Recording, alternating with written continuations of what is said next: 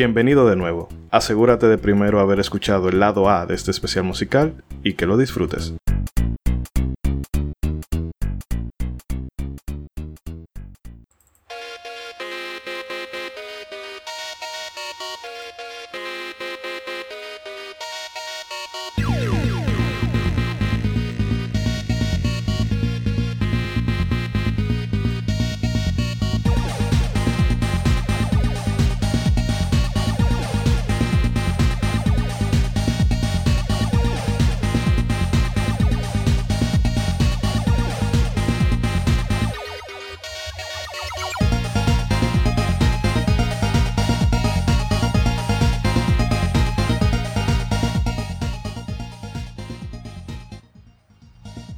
Estamos aquí a la vuelta, queridos amigos. Y nada, le damos paso rápidamente a nuestro célebre personaje, amado por los buenos y temido por los malos. El Marajadega Portal, ¿a qué nos vas a presentar? Aquí estamos nuevamente y claro, vamos a seguir con buena música, con buenísima música. Y esta canción que voy a presentar ahora es una de las que llevan años que no salen del soundtrack, sea de cuando andaba con MP3 players o cuando ahora con los celulares, cuando anda ya con la música del celular. Y es la canción We Are Burning Rangers, la versión en inglés de esta canción del juego de Sega Saturno Burning Rangers. Voy a seguir con la línea de Sega Saturno el día de hoy. Un juego que, lo tuve el privilegio de jugarlo y acabarlo. Digo privilegio, disculpen, porque es otro de esos juegos poco conocidos, pero que son muy buenos y principalmente el asunto del apartado, disculpen, del apartado sonoro fue algo que, fue de, las principales características de este juego. Este es otro, es un juego también estilo anime, con una historia bien simplona. Eh, trata principalmente de, de, lo que serían unos super bomberos futuristas, eso es lo que podemos decir viven en un mundo eh, donde ya prácticamente todos los peligros contra el hombre han sido erradicados, hay paz mundial, todo eso. Y los principales peligros que hay increíblemente son, los fuegos, los incendios. Y entonces en este juego eh, tenemos unos, unos super bomberos, podríamos decirle así, del futuro, que ya no andan con traje de bombero ni con una manguera de agua, sino con unas pistolas láser, que tienen unos láseres especiales que destruyen el fuego. Y no solamente lo destruyen, sino que lo convierten en cristales que se usan como energía para las mismas armas y equipamiento de, de, los, de los protagonistas y que los ayudan con esa misma energía que consiguen del fuego. con eso ayudan a funcionar las máquinas teletransportadoras con las cuales uno pues rescata personas durante el juego. El juego es uno de los últimos juegos eh, que salió en América para el Sega Saturno de la despedida, de los juegos de la despedida de América de Sega Saturno. Y fue hecho pues el famosísimo Sonic Team, el equipo Sonic dentro de Sega. Ya ustedes saben, con productor Yuji Naka, el legendario Yuji Naka, como productor y como director otro personaje legendario, el, gran Naoto Oshima, junto con un gran equipo de personas. Obviamente está ahí el equipo ejecutivo de sonido de Sega y los compositores de este juego que fueron Naofumi Hataya, Fumi Kumatani y Masaru Setsumaru, el legendario Masaru Setsumaru. Y, duro, duro, esa gente, la gente del Sonic Team. Eh, en este juego, pues como mencionaba, pues uno juega utilizando uno de estos bomberos. Tiene una característica muy interesante que tiene un gran enfoque con la música y el sonido. Sin embargo, durante el juego, uno pues se va moviendo por diferentes áreas, casi todas encerradas, llenas de pasillos, o, áreas más o menos grandes, pero todas bajo techo. Y uno tiene que rescatar personas y apagar incendios con, los personajes que uno usa. Tienen una pistola, como mencioné, láser. También tienen unos jetpack, unos propulsores con los cuales están en la espalda, que los ayudan a dar super saltos, a hacer piruetas y muchísimas cosas. Un juego bien light, así, bien sano, que precisamente eh, se nota primero que es del Sonic Team, porque aquí se continúa la tradición de Sonic en, Sonic uno usaba lo que son los anillos que uno consigue para mantenerse vivo y en este caso son cristales. Y funcionan en ese sentido prácticamente igual para eso, que son como tu vida. Si tú tienes muchos cristales, pues tú puedes eh, tomar un golpe y no te mueres. Pero si te quedas sin cristales, eh, bueno, ya sabes entonces que el próximo golpe te, te, mata, te elimina. Y este juego pues eh, lo idearon con una ideología muy interesante que fue, dijeron, oye, normalmente en los juegos ahora siempre tratando de matar enemigos, matar al malo, etcétera. Y la idea era, bueno, vamos a intentar hacer un juego con algo diferente, que sea salvar, que todo lo que tú hagas sea salvar sin matar a nadie. Y de ahí salió la idea de Burning Rangers. Eh, y por ahí se fueron los muchachos. Este juego, pues cuando tú vas jugando, lo que iba a decir, se me estaba yendo lejos, eh, a pesar de estar enfocado con el sonido, durante los e-, escenarios donde tú vas pues avanzando, no tiene música. No, oigan eso, un juego muy enfocado al, sonido, no tiene música, pero es precisamente, diga. Sí, sí, sí, sí. Ajá, es precisamente por el asunto de que ellos querían que uno se enfocara principalmente en un sistema que ellos inventaron de navegación, eh, que como los escenarios pues hay que pasar tantos pasillos y tantas cosas, parecen auténticos laberintos. Sin embargo, ellos no querían que el juego tuviera mapa ni nada por el estilo. Entonces se inventaron un sistema de navegación que te va hablando a medida que tú vas avanzando, diciéndote a dónde tienes que ir o dónde están las personas que tú tienes que rescatar, hablando, diciendo vete por la derecha, sube por acá, dobla a la izquierda, etcétera. Y pues entonces tus oídos deben estar atentos a, a, eso, a la voz que te está hablando y que te dice muchísimas cosas que tienes que hacer, como tienes que activar un switch, etcétera o escuchar a las personas que están atrapadas también para rescatarlas. Entonces el, juego mientras vas avanzando por los escenarios vas a escuchar la voz de la guía, claro está, eh, los efectos de sonido, el fuego, los metales crujiendo, esas cosas, un, un, sonido ambiental muy muy bueno.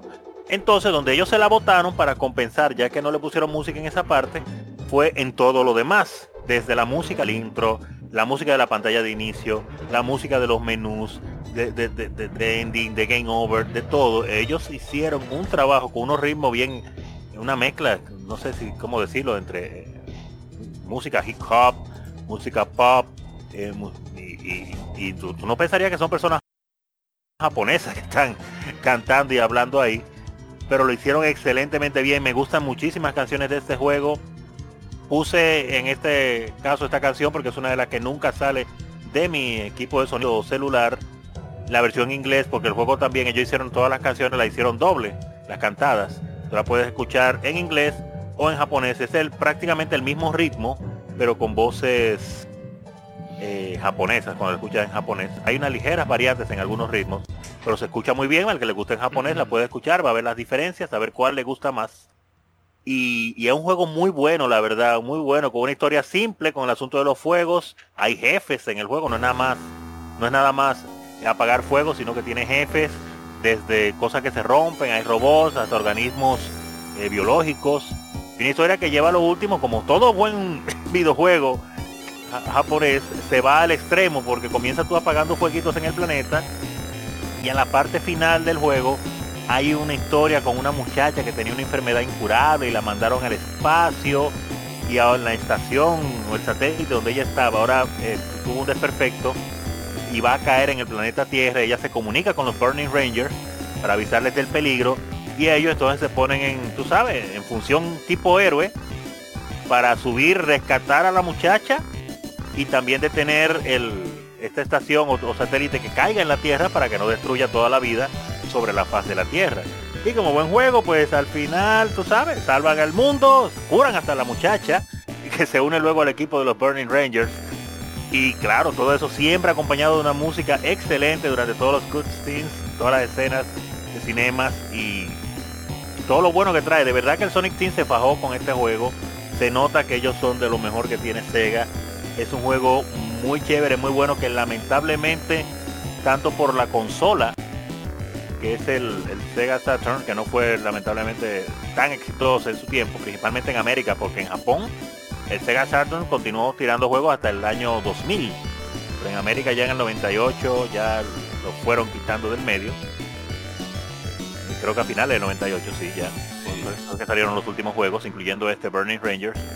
Pero este juego se nota el, amor que tenían a, las consolas y la, experticia, la experiencia que tenía el Sonic Team aún haciendo juegos con, con esta forma. Y lamentablemente nunca ha salido ni un remake, ni una parte 2 eso no se expandió más de ahí. Y se quedó como una joya del pasado muy, muy buena, muy recomendable, la verdad. Al principio uno dice, pero ¿y este Toyo? Pero, pero en verdad, claro, es un juego fruto de su tiempo. si lo ves ahora te vas a encontrar los gráficos un poquito feos, porque es un juego tridimensional. Y sabemos muy bien que los gráficos tridimensionales envejecen de peor manera que los gráficos de dos dimensiones y de los sprites. Sí, Bastante.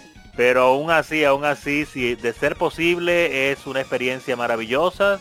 Si usted puede soportar un poco los gráficos, pues entonces el apartado sonoro y jugar un juego diferente, bonito, sano, pero bastante entretenido y que en cada momento que ellos puedan te meten ese excelente soundtrack que tiene, tanto en japonés como en inglés, vale 100% la pena. Tienen muchas canciones, yo siempre ando con cuatro o cinco canciones de Burning Rangers en mi equipo de sonido o en mi celular.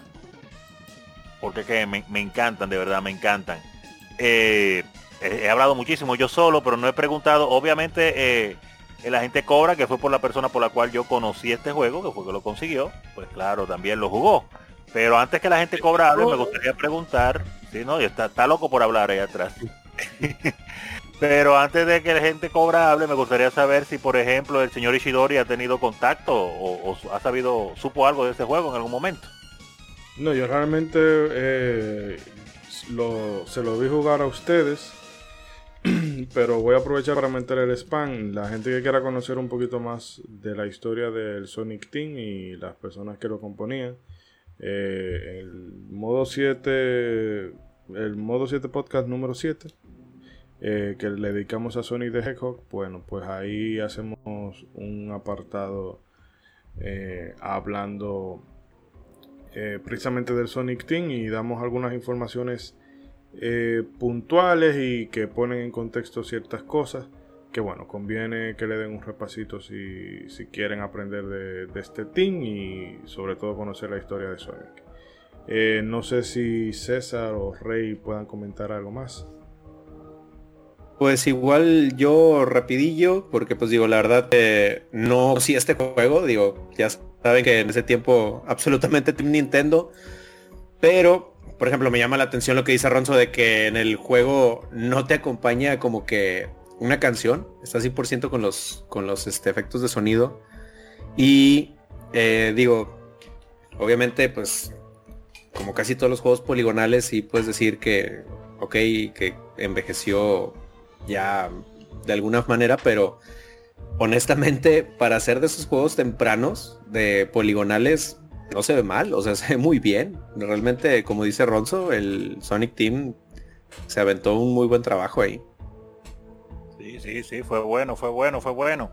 Y yo te, pero en algún momento, en algún momento le dan aunque sea una probadita. Y si no, pues aunque sea un, un long play de esos que están ahí para que, pero con, un- con, con buen sonido para que lo disfruten y lo escuchen. Pero vale la pena el soundtrack, aparece pues en varias páginas de videojuegos porque que fue- se hizo famoso el soundtrack. Y si no, pues claro está en su confiable YouTube. Hay varias personas que han hecho recopilaciones de toda la música de Burning Rangers y le ha encantado. Eh, no sé si Rey, Rey, ¿tú llegaste a tener algún tipo de conocimiento de este juego? Eh, sí, yo lo conocí en su tiempo cuando salió, pero cerca de mi casa había un club de video donde tenían de todo, Nintendo 64, PlayStation, Saturno, y ahí yo vi ese tipo de juegos, pero yo nunca lo jugué porque yo nunca tuve Saturno. Ahora de- después, Como Con la emulación. y millones y millones de personas en el mundo. Sí, y gracias, después- gracias, gracias. después con la emulación, eh, yo lo jugué. Ay, Dios mío. Eh, obviamente lo jugué en una época después que ya yo había jugado eh, GameCube y PlayStation 2 y etcétera, o sea que ya se sentía un poco rústico, obviamente no, Sí, sí. no le tengo esa no, no le tengo esa nostalgia de la época, eh, se siente un poco obviamente rústico el control y todo, eh, y el simple hecho de uno jugarlo en un emulador donde los gráficos se ven, ya tú sabes, en ese entonces por lo menos la, la televisiones de ese entonces escondían un poco la, la, rude- la rudeza de los poli, de los polígonos y las tex- Sí, texturas. sí. Pero en emulador se ve, eh, en emulador se ve clarito. Pero sí, no, es un juego muy bueno. Yo lo acabé, le saqué lo- los dos finales. Eh, y sí, es bueno. Ah, pero le diste, le diste, ¿no? Hasta lo acabaste, lo- hasta lo acabaste, excelente. Muy Sí. bien, muy bien, porque que, te digo, es raro encontrar personas que lo hayan jugado y mucho menos que, que lo hayan acabado. Como tú mencionas, es algo que, que siempre choca. Con el asunto de, claro, de la emulación, la, em- la emulación y, y la alta resolución de todos los equipos de ahora, que la, como la tecnología es diferente, esos juegos cuando uno lo jugó, que lo jugó en su televisor normal, te veían, no se veían tan mal como ahora, porque venían con- hechos de una manera para que se vieran bien en su tele- en un televisor.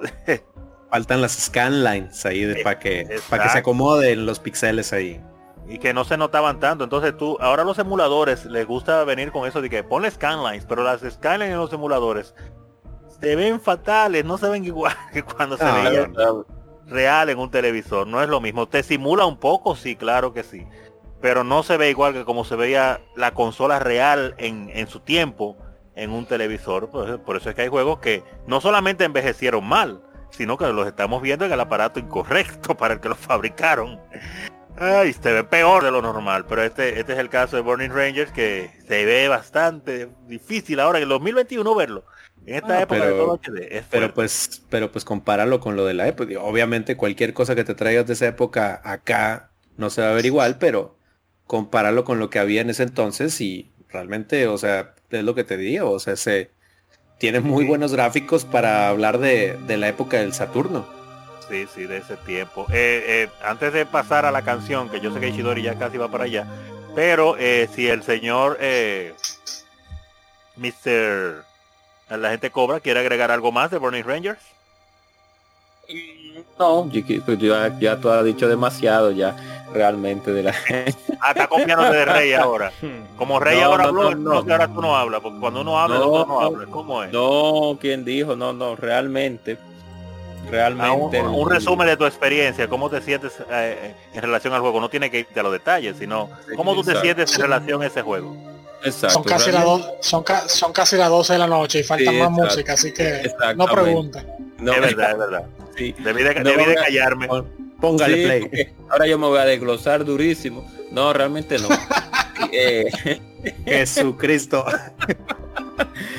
A las personas, yo voy a hacerlo rápido, voy a, son las 11 y 18, a la- a las y 21, a las y 21 o 22 voy a terminar mi co- comentario. Realmente las personas que habían jugado anteriormente juegos como Fireman de Super Nintendo o Ingenium Factor también de Super Nintendo, que son dos juegos nichos por igual, que no mucha gente conoce, también Racy, Racy tiene, tendría conocimiento y, y Ronson no sé si tiene conocimiento de, de Fireman o Ingenium, Fac- Ingenium Factor. Ignition Factor, sí. Ignition Factor, sí. Son prácticamente lo mismo. Juegos de bomberos que lamentablemente no han querido ya en estos tiempos o en tiempos atrás hacer juegos de ese tipo, con ese tipo de temática, valga la redundancia. Al igual que otros juegos como los de buceo, etcétera, que son un- unos tipos de juegos en específico que no todas las compañías se van por esa línea. Y al ser juegos así, pues lamentablemente caen como nichos. Porque regularmente uno lo que está acostumbrado a tomar un personaje con una espada o con un personaje con, con ataques mágicos o un personaje con una metralleta o con un fusil de asalto, etcétera, etcétera, etcétera, y por diferentes lugares a colonizar o a, a acabar con un enemigo X o etcétera, etcétera, etcétera. Pero los juegos como ese, como al igual que Zombie Egg My Neighbors, que son pues en esa línea diferente, una línea fresca que no todo el mundo conoce, pues es lamentable que muchos de estos casos no se salgan tan a la luz por el asunto en sí, como fueron desarrollados en base al, al feeling del juego y la temática. Pero Burning Rangers, son las 11 y 29, si faltan dos minutos, pero Burning Rangers pues marcó una época ya de finalización de la consola en América del Sega Saturno y es un juego bastante bueno de la marca de Sonic Team. Esa marca, esa línea que de, calidad de Sonic Team que ya lamentablemente ya muchos de sus desarrolladores han pues de- de- es- se han esparcido y lo único que quedan son, son unos cuantos desarrolladores que han dado de qué hablar en uno que otro momento. Lamentablemente Sonic como personaje no ha tenido tanta tanto tanta oportunidad de tener un buen juego como tal eh, en, en- en la gran mayoría de veces porque si hay, sí hay muy buenos juegos de Sonic como la Sonic Mania y la Sonic Color Colors también Pero, pero, pero, esa Sonic Team antigua, pues que era, era una, un equipo ganador. Sí, todos los productos de Sonic Team que habían siempre eran buenos. No hay un juego de Sonic Team que fuera malo. Inclusive para el GameCube con Billy the Hatcher, de Billy Hatcher de Giant es, es un juego bastante excelente. Ah, me falta Ranger, me falta jugar. Exacto. Y también nuestro querido Monkey Ball. 11 y 21, últimas palabras. Bonnie Ranger es un juego que usted debe de jugar algún día si es amante de estos juegos diferentes y si es también amante de, la, de la compañía, de compañía Sega y del desarrollador Sonic Team. Es un juego fresco, es un juego muy amigable, la música es excelente. Además de que explota la consola porque tiene el juego efectos de transparencia, cosa que era muy raro en el Sega Saturno, pues es un avance tecnológico y una finalización de la consola para allí, para la, en, ese momento llegar allá la consola de Sega que marcó una pauta en su momento, que fue la Sega Dreamcast. Buenos personajes, está el moreno, está la rubia, que es la prota, que es la jefa de, grupo, el protagonista, que es yo, junto con Killes, la chica hermosa, con esos leggings, los leggings apretaditos que tienen las dos damas, ah, y la última también. Exacto. Y de verdad que la waifu, la waifu. La waifu. Inclusive ya que ya me quedan segundos ya para terminar mi comentario a las 11 y 22. Ya acabó. Tienen escena de ánimo, o sea que muy recomendado. Ya ustedes saben. Ah, ah, no, estamos bravo, bravo, yo también, bravo, bravo. Eh, nada, queridos amigos, ya después de todo eh, este seminario sobre Burning Ranger, lo dejamos We Are Burning con el We Are Burning Rangers. Eh, Estamos bien calientes. O sea, usted sabe. We are, somos y, calientes. Y, deje la calentura. Estamos y bueno, volvemos a la velocidad del trueno. ¡Llévatelo, punto!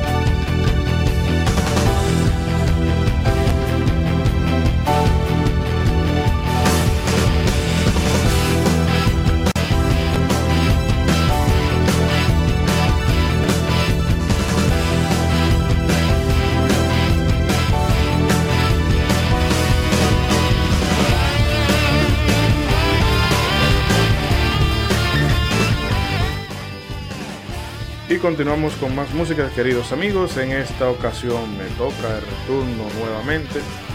Y yo me voy a ir por lo fácil. Para romper. Y es el tema eh, de este grandioso juego de PlayStation 2 que se remaqueó hace no mucho. Eh, estoy hablando del Shadow of the Colossus. Y el título de la canción es Despair Feel Far- Farewell o un adiós cargado de desesperación. Que para ubicarlos es el tema que suena cuando uno se enfrenta al primer coloso volador en el lago y eh, bueno, si es una especie de lago, hay unas ruinas y básicamente la temática consiste en que tú debes atraer su, su atención con, mediante el uso de flechas y luego cuando él te venga a embestir tú saltas sobre el pelaje y bueno, ya después de ahí averíguatela como Dios te, te dé entender. Pero esa música es que definitivamente, eh, como toda la música de ese juego, acompaña de manera, ¿cómo decirlo? O sea, eh, te, te transmite una sensación épica porque eso sí tiene este juego de que, eh, bueno, como hablábamos anteriormente en el caso de Burning Ranger, en el que había muy poco uso de la música cuando se estaba explorando, Shadow of the Colossus es así, el mundo está en total silencio y solamente hasta que tú te enfrentas con un coloso es cuando la música entra, pero la música primero tiene un stage que básicamente es eh, preguntándote como, ajá, ¿y ahora qué tú vas a hacer? Y luego cuando tú das con la solución, que porque cada coloso aquí es, el juego es un boss rush, eh, eh, por decirlo así, pero no es simple y llanamente ir a dar sablazo como si no hay mañana, sino que cada coloso es un puzzle, un, un puzzle, entonces cada vez que tú das con la solución de cómo tú vas a enfrentar el coloso, la música como te, te acompaña y te dice lo, lo estás haciendo bien. Y eso te sube hasta lo, hasta lo último porque es una cosa cinematográfica. La música de este juego la compuso este, valga la redundancia, eh, o la cacofonía, el compositor Ko Tani, que no se ha proliferado mucho en, en los videojuegos. Ha tenido cositas como el Sengoku Basara, una pequeña participación en, en el Diablo 3 y cosas más. Pero en el anime el tipo ha sido muy prolífico, eh, destacándose de manera particular el, la película de Gundam, el Endless Wars, que realmente tiene varios temas que, a mí, que a mí me gustan mucho. Eh, no sé si alguno de ustedes quiera comentar algo de Shadow the Colossus para entonces darles el tema. Oh, dele, de- dele, dele lo que- a Ronzo que lo ha jugado, lo jugó bastante. Yo jugué bastante, pero me gustaría ver, porque ya todos saben que ya yo lo jugué, por eso me tiran la, la pelota caliente. pero, por ejemplo, Rey, que siempre lo dejamos de último. Rey, ¿tú llegaste a jugar Shadow of the Colossus? Eh, no, no la jugué mucho, ¿no? La puse, pero me distraje con otra cosa. Ah, bueno, bueno, bueno. Bueno, pero la conoció, la. ¿Y el señor Trumpetman? Bueno, eh, con, con este juego me pasa lo de que hay juegos que conoces por medio de la música y no tanto porque los jugaste, por ejemplo. Eh, y eh, con lo que me acuerdo de Shadow of the Colossus es que hay una orquesta que es la Video Games Live que eh, tiene varios CDs ya de dedicados a soundtracks de videojuegos y precisamente en el tercer CD que se llama Level 3, vaya la redundancia, tienen un medley de Shadow of the Colossus y eh, esa orquesta vino dos veces acá a Monterrey y las, eh, la que vino en el 2016 me tocó verlos en vivo tocando ese tema de Shadow of the Colossus así que imagínate brother este no fue una experiencia fue una experiencia increíble entonces es un juego que yo lo conozco por eh, los tremendos temazos que tiene y, y es el contacto que yo tengo con, con, esa, con ese juego. Entiendo, no, no, pero como quiera, tuviste una experiencia, quizá no del juego, pero una experiencia envidiable de poder ver esta música pues ser eh, tocada en vivo. Oye, me Sí. imagino, me imagino cómo se siente porque uno está acostumbrado a verla primero escuchándola de su televisor y de vez en cuando poniéndose headsets y esas cosas, pero nunca será igual que verlo que está en vivo, así, wow, qué envidia. Que no sé No, cuándo un sueño. día el Teatro Nacional se, se decidirá El de acá. Sí, porque la, la Filarmónica de Puerto Rico, o bueno, no, sí, creo que fue la. Una vez quería hacer un evento aquí de música de videojuegos, pero parece que no recibió el apoyo eh, necesario por, por parte de acá y eso se quedó así en el aire. Es lamentable, lamentable. Bueno, es que seguro en ese momento no iba a recibir apoyo. Ahora, como ya hay más conocimiento de los videojuegos acá, y más personas que ya se han vuelto adultos y que crecieron jugando videojuegos, pues seguro tiene una aceptación más fácil ahora. A mí este juego me encantó en el momento que lo jugué. eh, por varias por, por va- va- varias razones. Primero me chocó, lo- eh, la primera sensación del juego fue que me chocó. Y ahí dónde están los enemigos. Ya, te comienza el juego una soledad, unos- unas gráficas extrañísimas que tiene este juego en PlayStation 2, que fue donde lo jugué tiempo. Y ese- esos gráficos tan raros que tenía. Y yo, ¿qué es esto? Y esta historia tan extraña. Y después, ah, que este es el mismo tigre de. de ¿Cómo que se llama el juego anterior a este Dios? De Ico. Ico. ¿Cómo me- Ico, sí, claro. ¿Cómo a mí se me olvida el nombre de Ico? Entonces cuando digo, ah, que es el mismo creador de este juego, sí, ya, ya le veo el estilo. Ok, vamos a jugarlo. Cero enemigos, yo, maravilloso. Yo y mi caballo. ¡Uh! Vamos a cabalgar hacia el sol poniente. Hasta que aparece el primer coloso y yo, ok, ahora es que va. Y, y la verdad, por lo menos en mi, en mi, en mi caso, a veces que también el momento en que tú juegas, eh, le pones la mano al juego. Y en ese momento que ese juego salió, pues ya yo había jugado varios juegos que tenían pues jefes imponentes, claro está. Pero ningún juego que se especializara solamente en eso, que usara tan pocas palabras y que se enfocara más principalmente en la ambientación en- y en la aventura que, que se estaba viviendo. Eh, oye, y fue impresionante por principalmente por eso, por el tamaño de los jefes y por este asunto de tú averiguar pues cómo, cómo ganarles. Esa primera experiencia para mí fue épica, yo lo consideré más que un juego, una experiencia de vida. Lo empecé a recomendar a muchísimas personas, por eso digo, oye, no lo juegue como que un juego que tú te vas a jugar para divertir, para matar enemigos, no, porque obviamente ni enemigos tiene. Pero dale para adelante, síguelo jugando y tú verás al final, ya verás al final. Eso es una experiencia de vida, es un juego que yo en su momento lo consideré y creo que lo considero, sí lo considero todavía. Un ejemplo de que los videojuegos pueden ser más de lo normal, de lo que es siempre ir para adelante o para atrás, o ahora en tridimensional, ir allá a matar un jefe, o, o lo clásico, algo medio anime y punto. Es un juego que te pone a veces hasta a pensar en la- con la jornada del, del héroe, del Wonder. Eh, te pone a pensar eh, lo que él está haciendo y por qué lo está haciendo y cómo termina por hacerlo. Y, mira, no, no tengo mucho que decir. Y claro está la música, pues se me quedó grabada y me, me- me encantó, me encantó. La música de los jefes, las personalidades de los diferentes jefes. Tantas cosas, tantas cosas de Shadow of Colossus, lo simple que es el juego. Pero las emociones que, que ver. Que me, me alegra mucho que ese juego lo haya, no lo haya, no lo haya dejado olvidar, sino que le han hecho, ¿cómo que se llama? Le han hecho remakes tanto en PlayStation 3 Sí. como en PlayStation 4. Eh, digo remaster. Bueno, en el caso del 4 sería, bueno, un remake con, con asterisco, porque realmente solamente es se, se remaqueó lo, lo visual, pero el gameplay y lo demás no tiene mayor añadido. Pero yo le daría el título de remake porque, el, o sea, lo que hicieron visualmente con ese juego es, eh, fue, fu- o sea, va más allá de un remaster, porque no solamente fue tema de, de rendimiento, agregarle alguna cosita aquí, sino que lo que hizo Blue Point eh, fue sacar la pelota por los 411.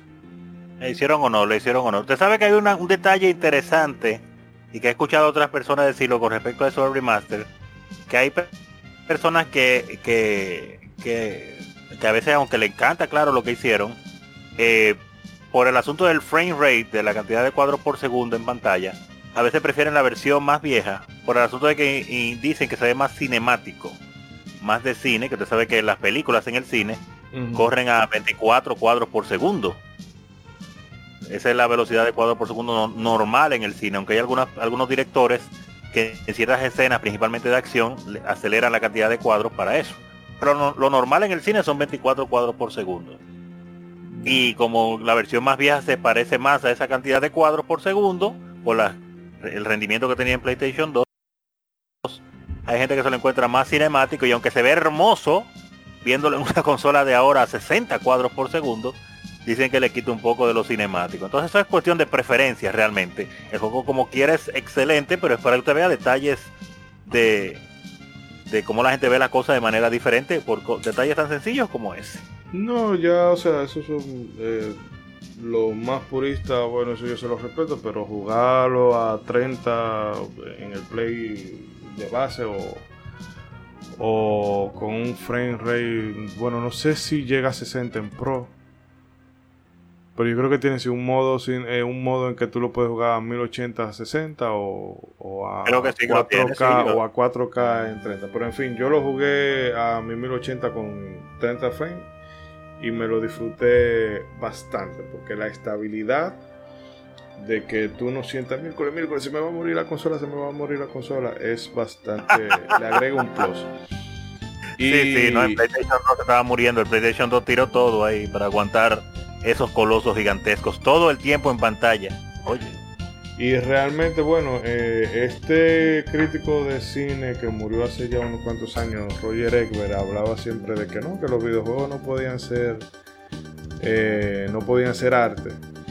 Y no sé quién fue que le dijo, mira, agarra y repásate esto, el Shadow de Colossus, y el tigre después escribió un artículo extenso de eso, de bueno, sí, que realmente esto me demostró que sí los videojuegos pueden ser algo más, etc, etc, que realmente eh, la opinión de, de una persona no tiene por qué validar un concepto, eh, todo un concepto, porque a mí no hay que medir que los videojuegos no son arte, porque si los videojuegos no son arte, el cine tampoco lo es, porque la gente dice, no, que, eh, que, que hay muchos juegos que son un jueguito mediocre y cosas por el estilo. Bueno, sí, pero por cada eh, lista de Children o de Children o de El pianista o no sé, El Lobo de Wall Street, hay 20.000 películas de Melissa McCarthy, hay 20.000 películas de Andrew Sandler y un reguero de películas que tampoco tienen ningún valor artístico.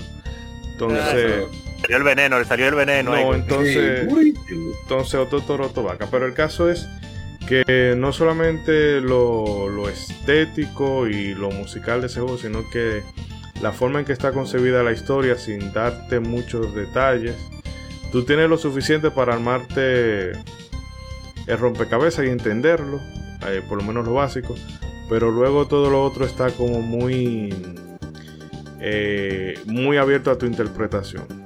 Obviamente tú sabes que el protagonista eh, está haciendo un disparate, o sea, está extinguiendo una raza por una razón bastante egoísta. sí. Por el amor de una mujer. Sí, por, por echar una, una canita al aire. Pero el caso es que Eh. fuera de eso, eh, cuando tú terminas, la experiencia es un poco agridulce, pero tú te das cuenta de que tú has jugado algo más que un videojuego. Entonces, Es gracioso que tú menciones a Adam Sandler cuando hay una película de Adam Sandler donde él se la pasa jugando Shadow the Colossus. Sí, eh, que no es tan... No, no, pero eh, esa es mm, eh, esa es de, las de las pocas películas de Adam Sandler que tú puedes decir que son como realmente buenas. Y no digo porque Adam Sandler no sea capaz de, de hacer cosas buenas, porque él, ha, él la ha hecho. El problema es que ha descubierto una una fórmula para hacer dinero rápido y bueno, y no se esfuerza porque el tipo es bastante buen comediante haciendo stand-up.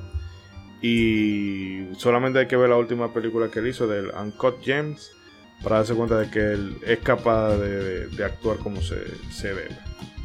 Pero como Robertico Salcedo, como usted dice, él encontró una fórmula de hacer dinero y de de 20 películas hace una buena.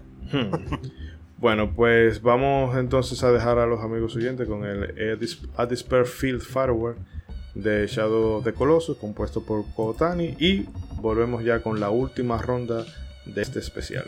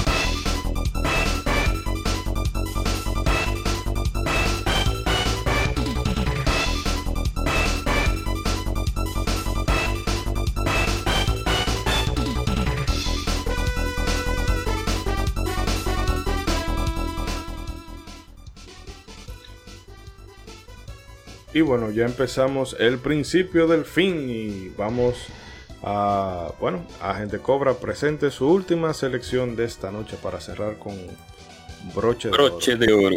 Con broche de oro. Bien, mi última selección de esta noche es de un RPG que pues muchas personas conocen. Vino de una manera eh, no extraña, sino más bien de una manera poco casual en la época del PlayStation, que fue Tale of Fantasy, pero en el caso Tale of Fantasy sí. Pero voy acá, voy a ahora a presentar un BGM, un clásico que tienen la gran mayoría de, de, de- de- de títulos de esta saga, que es la Fighting for the Spirit, que es cuando usted va a pelear contra un Crimer.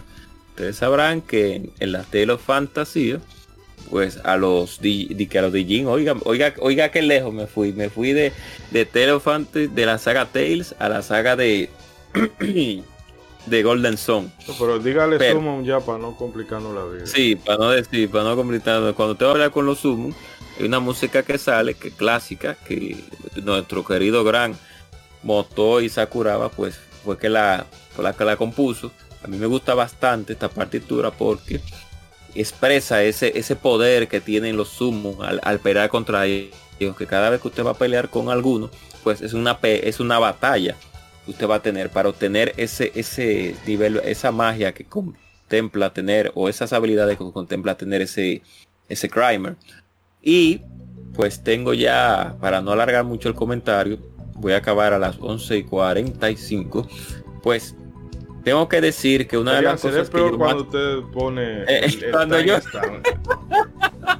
ahora que, va- no, que no, que sé a hacer no sé- que va a No ser sé si alegrarme, no sé si alegrarme o preocuparme más. No voy a- No me tardaré, le voy a acabar a las 11.50. ok. No, por favor, dale en un minuto, resúmelo y tíralo, pero no. No, Bueno. así no. Ok, ok. El punto es que yo me enfoco bastante en el sistema de batalla de las RPG y es uno de mis puntos más fuertes para yo poder comenzar a jugar un, título de este género. Además de la música, la historia sí conlleva, pero probablemente me, me- inclino más por el sistema de batalla y por la música. Y esta, la saga Tale es una saga muy importante porque marcó un antes y después de lo que tenía que ver con el RPG de acción. O sea que disfruten de esta partitura Firing for the Spirit. Y nada al, al mismo tiempo que si tienen la oportunidad de jugar cualquier título saga Tale, principalmente Telo Sinfonia de GameCube que es un juego bas- excelente pues denle una oportunidad a la saga Tale si no son personas que tienen muchos gustos por las RPG así que disfrútenlo sabrosenlo jugosenlo y nada. Terminen un final feliz con sus esposas esta noche. Ok, eh, ¿alguien No, quiere comentar algo de, de Tale of Fantasy o cualquier, bueno, Tale of Fantasy y cualquier entry de la saga Tales?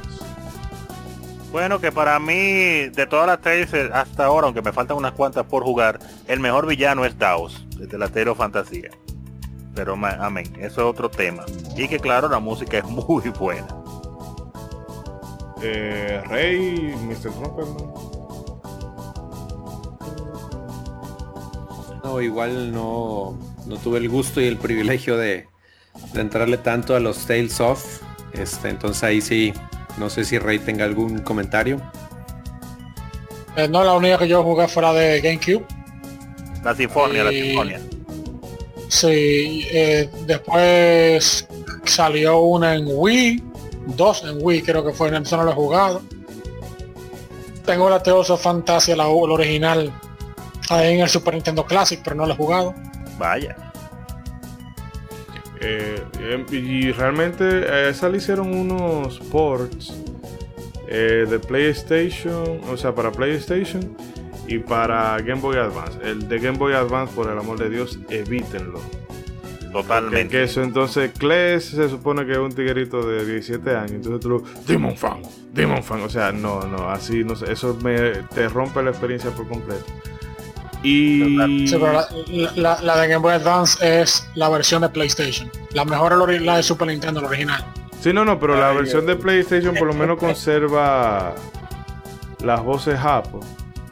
Y realmente a mí eh, eh, tampoco me agrada mucho el estilo artístico que tienen, que obviamente lo hicieron para que se parezca más al arte de... Wow, se me olvida ¿De el nombre de, del dibujante, del artista. No, no, eh, lo voy a... Ah, de Kosuke Fujishima. Exacto. Entonces, por- porque los sprites de la versión de Super Nintendo son más parecidos a al bueno no recuerdo qué, qué programador o qué creador de de la versión de Super Nintendo fue el que hizo los bocetos. Entonces los sprites de Super Nintendo se parecen más a ese boceto que al arte de Fujishima. Entonces cuando se adaptó para las otras versiones se hizo el port, el port entonces los sprites se parecen más, están, se asemejan más al arte de Fujishima, pero a mí particularmente no me gusta, me gustan más los sprites de, de Super Nintendo.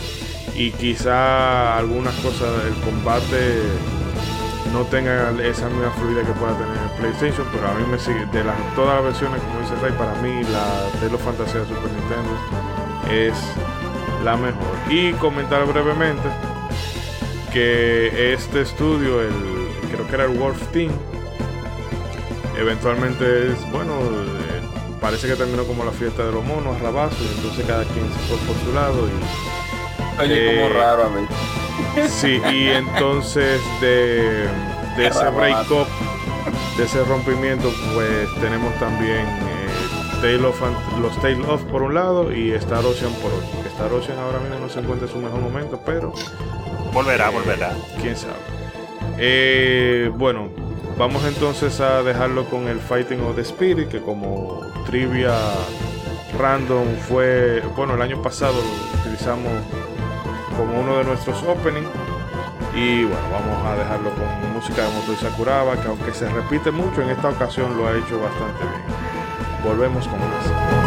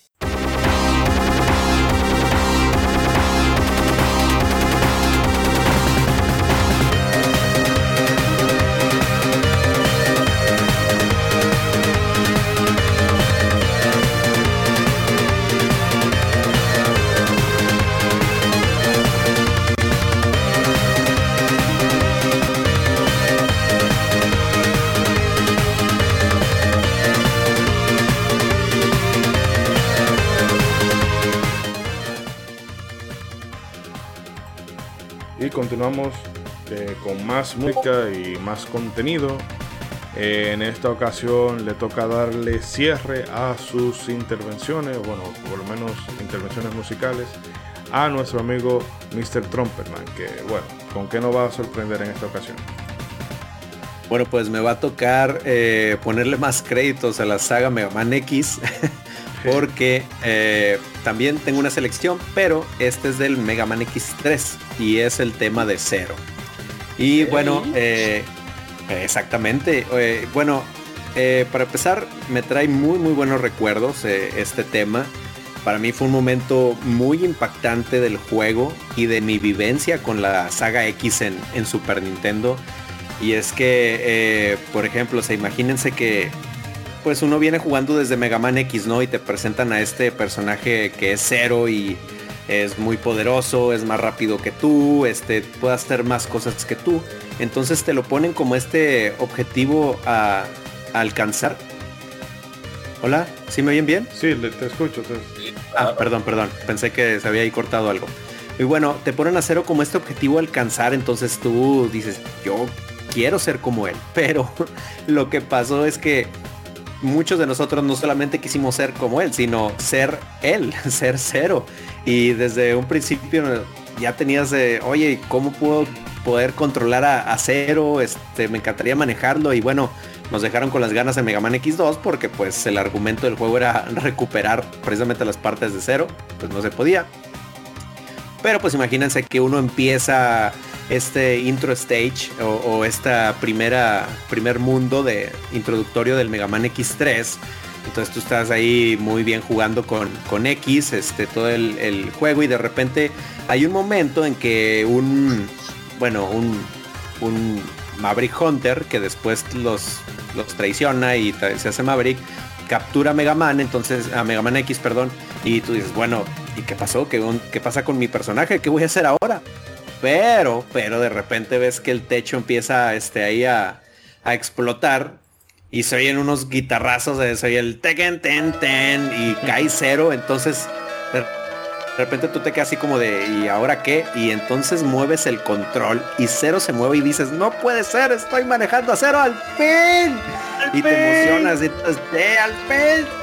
Entonces la verdad es que es un momento que para los que seguimos la saga X fue muy muy emocionante el, poder este jugar con cero que bueno eh, para el X3 sí sería como una experiencia un poquito limitada porque pues eh, hay muchas cosas que con cero no puedes hacer este no puedes recolectar objetos que necesitas este, encontrar en, en la aventura de, Mega Man X3 no puedes recolectar las cápsulas del Dr. Light hay zonas que no puedes eh, entrar con cero no puedes enfrentar a los Mavericks entonces como que eh, ahí sí medio medio nos limitaron un poco que años después ya nos darían la experiencia completa en Mega Man X4 que es donde por fin pudier- eh, ibas a poder este, controlar a cero en plenitud no y bueno eh, algunas curiosidades ahí para decir del, del Mega Man X3 es que pues precisamente eh, fue un juego que no fue desarrollado por Capcom. Eh, en cambio, el desarrollo se lo pasaron a, a una empresa que se llama Minakuchi Engineering, que ellos normalmente se encargaban de los Mega Man de Game Boy o del Mega Man de Willy Wars de Sega Mega Drive. ¿Y por qué pasó esto? Bueno, pues eh, Capcom se lo cede a esta empresa porque para esos años Capcom ya estaba muy ocupada o enfocada en hacer juegos para los sistemas de 32 y 64 bits, llámese Saturno, llámese PlayStation, llámese Nintendo 64. Entonces prácticamente sus equipos principales ya estaban enfocados en, el futuro en ese momento y por eso se lo ceden a, a esta empresa y por eso es que como que también Mega Man X3 se, se siente un poco eh, aparte de, todos los Mega Man X. En este caso Inafune solo aportaría los diseños de, X, de Zero y de Vibe. Eh, y pues también el, juego contaría con, con el famoso chip CX4 que pues le ayudaba ahí al Super Nintendo a tener mejores gráficos y sonidos que por ejemplo gracias a eso podemos ver al Virus Sigma así con polígonos este acá muy muy modernones no y bueno eh, la canción fue compuesta por Kinuyo Yamashita que ella por ejemplo desarrolló tracks para el Castlevania 4 de Super Nintendo y ahorita que decía en el dato curioso de, de Mega Man X6, precisamente también en Mega Man X3 hay un dato también curiosón, que es en la música del stage de Neon Tiger, este, eh, el, el Maverick que tiene como, como unas garras tipo Wolverine. Eh, entonces en ese stage eh, la música es muy similar a una canción de Guns N' Roses que se llama My Michelle. Entonces ahí si quieren hacer la comparativa en, YouTube de poner el stage de Neon Tiger y luego váyanse a My Michelle para que ahí se den una sorpresa con, con esa curiosidad. Y pues bueno, no sé qué, qué opinan ustedes de, del Mega Man X3 o qué les parece este tema de cero. No sé si a ustedes también les, les sorprendió en su momento este el, Claro sí, llegar a este claro momento sí. del, del juego. Claro que sí, gran sorpresa porque siempre era como, como tentándote que estaba con el personaje. En la primera parte te lo ponen y tú dices, wow, pero, pero ese es el duro de verdad. Y entonces te lo quitan de una vez y te ponen a Mega Man y tú, ok. Como que el, la alegría de tú jugar con Mega Man en los 16 bits, que tú dices, wow, qué emoción, Mega Man en los 16 bits, más chévere. Entonces te la pagan inmediatamente poniéndote un personaje que se ve 10 veces más cool. Así no. Sí. y, no- y no te lo dejan usar. Entonces al final te lo matan, te lo desbaratan. Y tú dices, ¿y qué fue? No hay esperanza de jugar con él. Viene Mega Man X2. Hay que fajarse a buscar las partes de la armadura de cero y ensamblarlo otra vez. Maravilloso, lo logran ensamblar y revivir. Y entonces en la parte 3, pues tú tenías cierta esperanza de que quizá, quién sabe, si te diera la gana de, de usarlo, pero al final dice no, seguro que no. Y, y entonces cuando te lo ponen así en la mano, oye, Bueno, yo, yo voy a decir lo mismo que dije en el podcast perdido. Que mi, mi me- No la Mega Man que, que tiene la mejor música para mí es la X1. Excelente, excelente, excelente soundtrack. La X2 tiene alguna música buena, pero después las otras me la encuentro aburrida. Y Mega Man X3 el soundtrack me lo encuentro aburrido. Sin embargo, Mega Man X3 solamente la jugué una sola vez. Probablemente si la juego más veces, eh, porque hay veces tú sabes que un juego tú lo juegas varias veces y la música se te queda. Cuando tal vez si la primera vez que la jugaste ni te diste cuenta. Entonces eso podría ser. eh, pero habiendo dicho eso, Mega Man 3, el, tipo, el estilo de la música, perdón, el estilo del, del sound, del, ¿cómo lo digo? El sonido del sound chip que tiene la Mega Man sí, sí. X3. Ujú. Sí, no me gusta y eh, porque se parece mucho a bueno, eh, mi teoría es que en los juegos ri- pri- primeros que hizo Capcom, la Street Fighter 2, Final Fight, Mega Man X, etcétera, ellos usaron su propio, cada equipo usó su propio engine de música que hacía que el juego sonara, cada juego sonara bien diferente. Sin embargo, yo creo que después Capcom creó un engine de música que lo utilizaron todos los equipos. Porque si ustedes escuchan la música de Mega Man X3, de Final Fight 3, de la Mickey Mouse, de la Breath of Fire, suenan muy similar. Y honestamente para mí ese estilo de, sonido, ese engine de sonido, es muy inferior a los que estaban utilizando en Final Fight, Street Fighter 2, en Mega Man X1 y otros juegos de ellos eh, pri- primerizos. Realmente, Sí, pues es que sí- ah, diga. No, que sí se nota bastante la diferencia del, eh, del X1 donde no tenían el, este chip al X2 y al X3. O sea, realmente ya hay una diferencia muy, muy notable, ¿no? Y pues también está que Mega Man X3 es un juego en el que eh, al parecer como que todos se habían quejado de la dificultad y ahí tu tío Capcom dijo, ah sí, pues toma, toma ya. Este, y la verdad es que la tortura con Mega Man X3 cuando empiezas es que todo el mundo te quita energía como si como si no hubiera un mañana. Y, y por eso es que muchos de los stage no cuando no tienes sobre todo cuando no tienes la armadura es, es una tortura jugar son y casi casi estás estás más ocupado esquivando las balas que escuchando el soundtrack. Entonces también tiene mucho que ver este esos aspectos en, la jugabilidad y, en cómo recuerdas tú la música Realmente, eso que, que tú mencionas que, que- que dijo Rey, que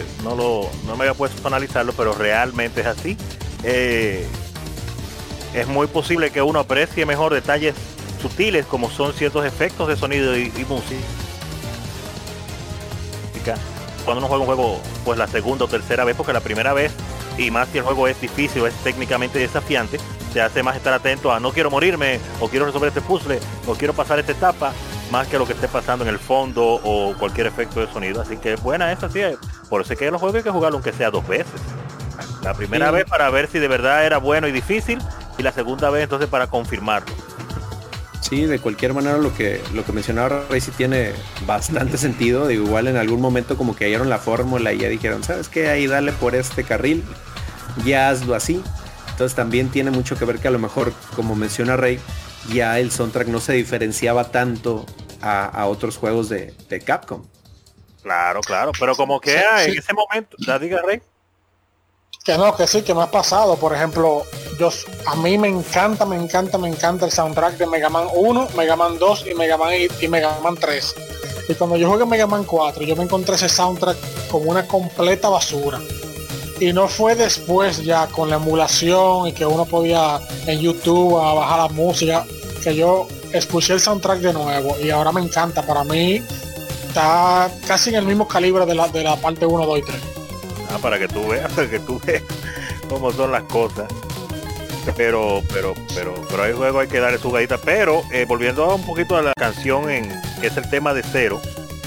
En su momento, la verdad, la verdad, en el momento que yo lo escuché la primera vez, pues fue épico, porque yo la sentía como que, wow, me dieron la música del tigre duro y entró con su propia canción. Y yo, wow, qué chévere. Pero de verdad fue una decepción cuando después te lo quitas. Te dicen, no, es por pedacito, nada más es por ratico que te lo vamos a dar. No, hombre, mano. Deja tú, con que te lo mataran una vez ya, ya despídete. Era lo peor.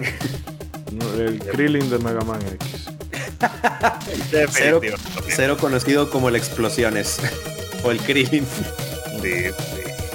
Pero nada. Eh, entonces, no sé si alguien más vaya a decir algo más. Porque no me ha hablado Tromperman, Rey y yo principalmente.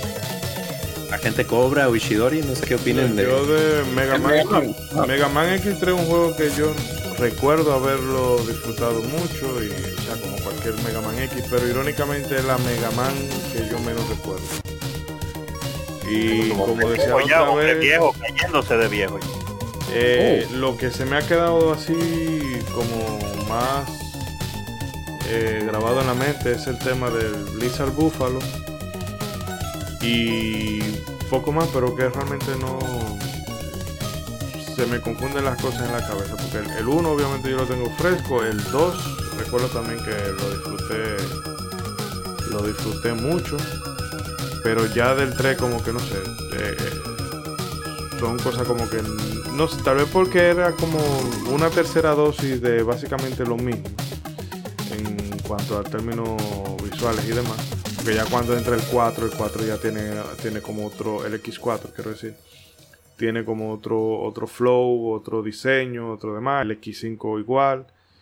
Y el X6, como hablábamos anteriormente, aunque sea porque tiene cosas eh, porque era ya eh, exprimiendo la franquicia a la mala, bueno, pero por lo menos te queda, te queda ese detalle en la cabeza. Con Mega Man X3 me pasa eso, de que no lo recuerdo tanto. Yo, sí lo único que... Yo no me acuerdo quizás de todos los detalles, pero me acuerdo de varias escenas y es por la dificultad, porque yo cogí lucha con la X3. Oye, la X3 y la Oye. X6. Yo, son dos Mega. Man que no se me olvidan por eso. Y ahora que mencionaste el, el stage de Blizzard Buffalo, uno, el realmente es una canción que se te queda porque tiene una tonada muy lúgubre. Está como que, no sé, muy, muy tristona e- esa, esa canción. Y tanto que se siente muy aparte de- del resto de canciones. eh, prácticamente Esa- hasta se siente como de, de otro juego. Es anunciando canción. tu muerte, que está, es anunciando tu muerte. Y otra, que ese stage en especial es una tortura pasarlo al principio. O sea, te estás eh, ahí, ahí te estás preocupando más por, como decíamos ahorita, hay muchos enemigos, de todos te quitan bastante energía y no, la verdad es que el stage de Blizzard Buffalo es, es, es una tortura china, casi creo, pasarlo. Eh, pero bueno, Vamos, vamos a la música. lo que no es una tortura eh, china es la música de Mega Man X3 y Ay. bueno, le vamos a dejar entonces... El agente, el agente cobra, no, no opina nada. Que no, pero yo iba a opinar, pero rapidito. Me- me- realmente para mí fue Perdón. claro. Gracias, gracias Mr. Trumperman, porque ahora vamos a durar hasta Te puede cuidar, te puede cuidar. Soy compasivo, No, no. pero soy compasivo, pero Sí. le doy dos minutos. Así mismo, eh, compasivo, eh, exacto. Un minuto, un minuto. Eh, un minuto, bien. Es increíble como cuando aparece Cero por primera vez en ese juego, en esa entrada tan triunfal, se encareña uno tanto con el personaje. Un Reploid que fue desarrollado para destruir a Mega Man, fuerte, grande, así, imponente, pues llega de una manera tan, pues tan increíble. Crudo, sucio, veneno. Sí, Con esa cabellera rubia tan hermosa. eh. Y Pero tenemos que de hablar de su poronga. Eh, Oronga metálica, pero, pero lo, lo más extraño que a veces yo me encuentro es por qué Capcom dejó de, de diseñar el, el, el aspecto físico de Zero así de esa manera porque ya para para no alargar cuando vemos Mega Man X Mega Man X2 el, el cuerpo de Zero no es tan grande pero cuando vemos Mega Man X3 la diferencia de tamaño de Zero y Mega Man es mucha y cuando nos vamos a X4 entonces lo ponen del mismo tamaño, cosa que Zero desde un principio, pues el tamaño de él era un poquito más grande que Mega Man. No sé por qué Capcom tomó esa decisión, porque realmente Zero es una, un reploide más imponente que el mismo el propio Mega Man. Y porque fue creado por el Dr. Will, el arma secreta del Dr. Will, el arma legendaria ya para acabar con Mega Man fácilmente. En la historia original, Zero fue quien mató a Mega Man, pero nunca se sabe. Digo, Dic- eh, dicen en, mm, di- dicen que, que pudo haber sido cero pero no se sabe si realmente fue él o no el punto es que ya imponente el cero la música bastante agradable y heroica y el personaje en sí tiene muchos fans y ha llegado a acicalar tanto que tuvo sus propios juegos. Cero de verdad que se merece un espacio muy muy muy muy personal en, los fans de Mega Man. Y lo tienes listo. Bueno, Oh, pues ahora yeah, sí bravo. le dejamos con el tema de cero de Tema Mega Man X3. Y- y grosero. Volvemos en unos instantes.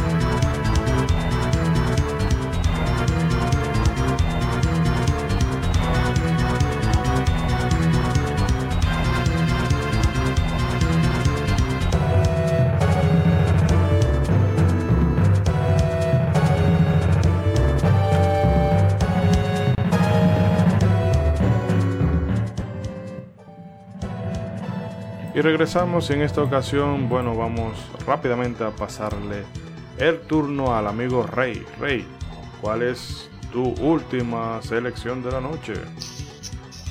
Mi última selección es la pantalla, la música de- del título de Vandal Hearts. Vandal Hearts es un juego de PlayStation, de Konami, un juego tipo Tactics. Eh, me- es sencillo, la primera muy bien sencilla.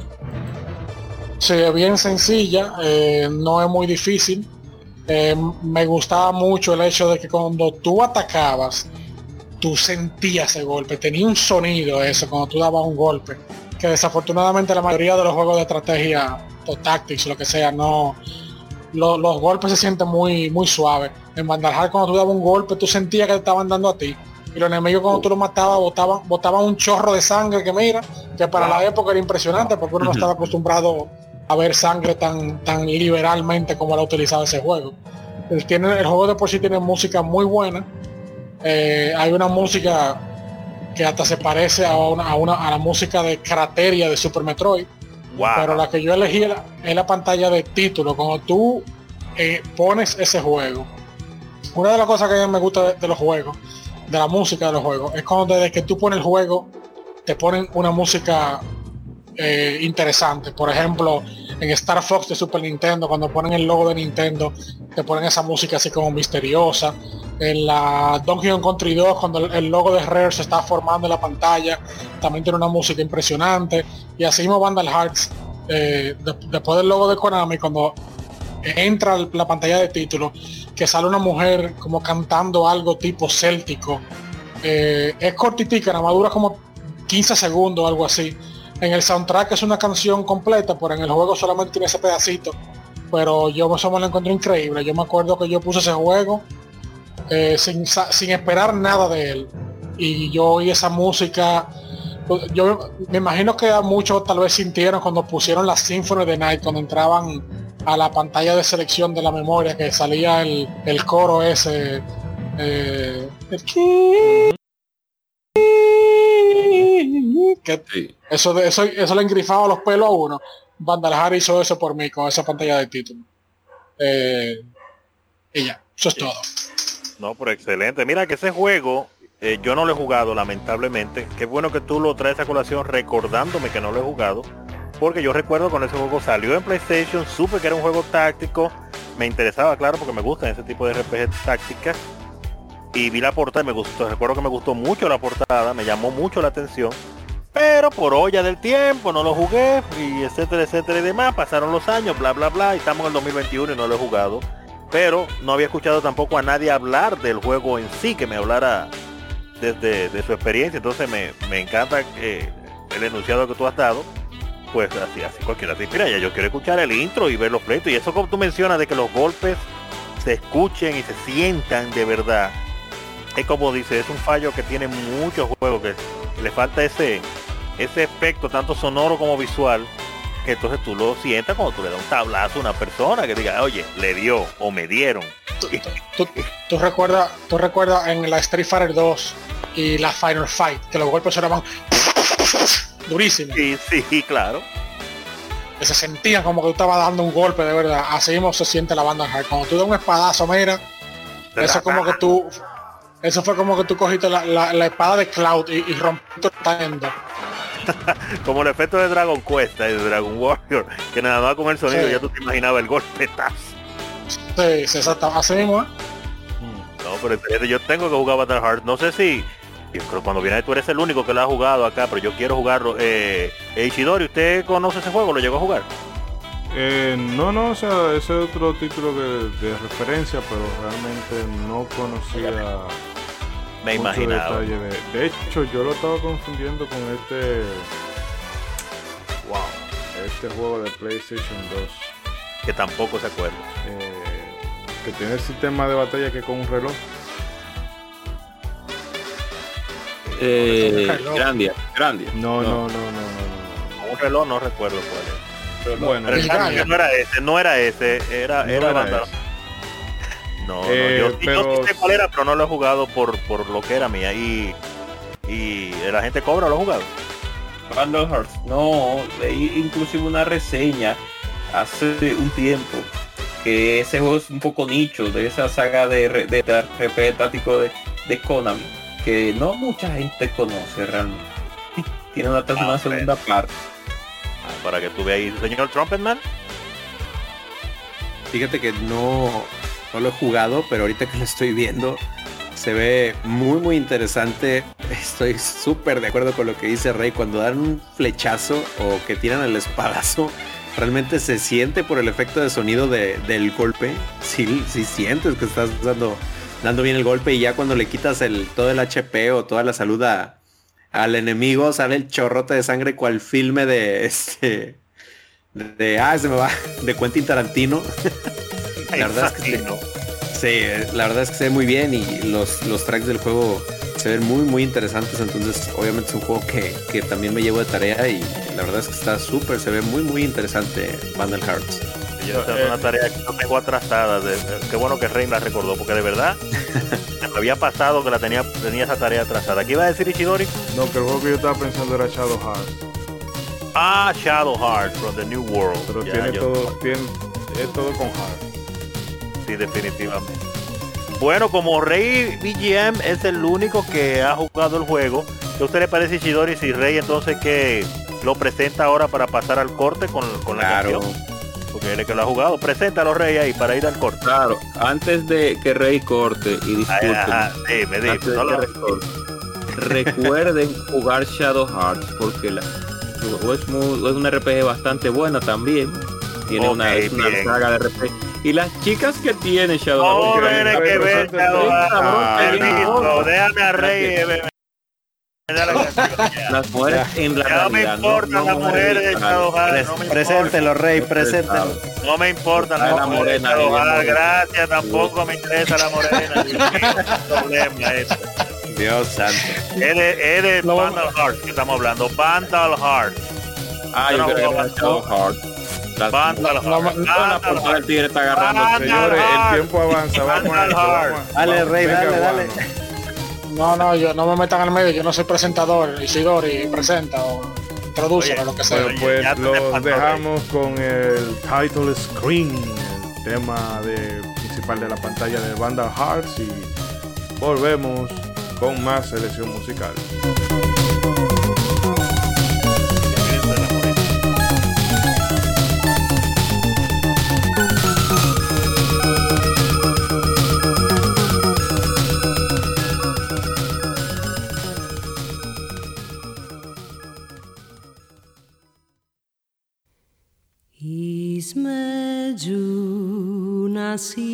Između neba Uvijek gori vatra ljubavi.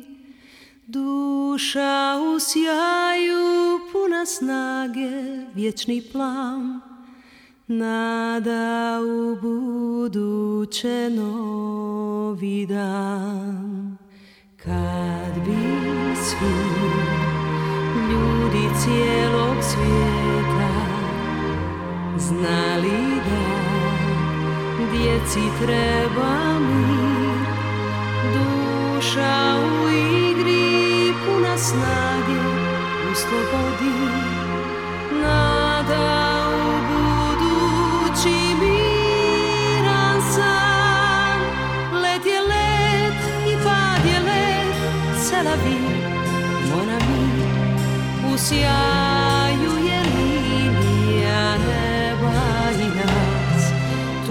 siete nel cuore, nel cagnù, ma se rodi, i padi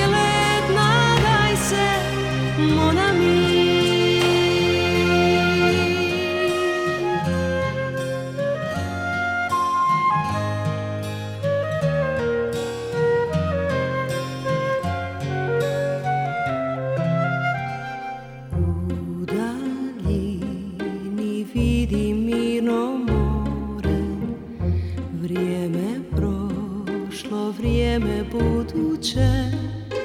Nebo puno sjaja od pogleda Vječni plan Spomen djetinstva i miran dan.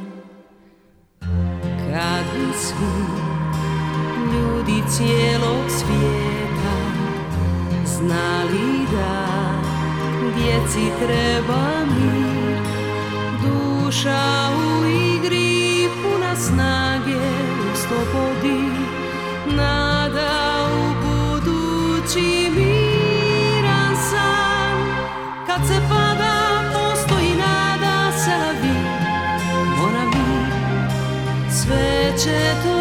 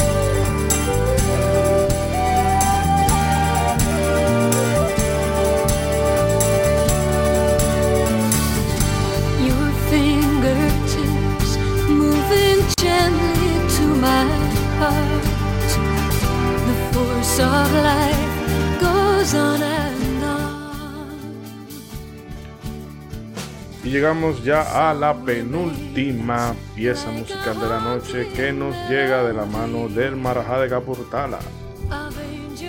Eh, Ronzo, entre ahí. Gracias, gracias por darme el paso, gracias. Y continuando con los, las excelentes eh, pues canciones que estamos recomendando el día de hoy y juegos por ahí mismo, eh, pues cabe mencionar que la, última canción que me toca el día de hoy, pues para ya terminar la línea y seguir en Sega Saturno, me un juego con el cual tengo una relación, que he cogido mis piques, no porque el juego sea malo, sino por no poder jugarlo más. Y estoy refiriéndome en este caso a otro juego táctico RPG eh, de la legendaria saga de Shining, que es el, Shining Force 3, Shining Force 3.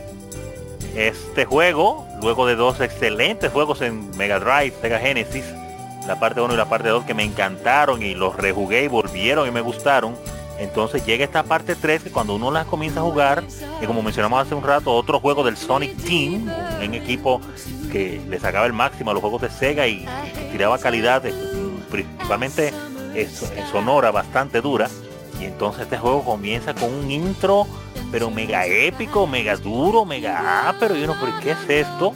Y luego esa portada y tú comienzas a disfrutar de las historias de los personajes. En fin, un juego de verdad, de verdad, de verdad, muy, muy bueno, muy excelente. Pero que como dije, me trae una relación de amor y odio.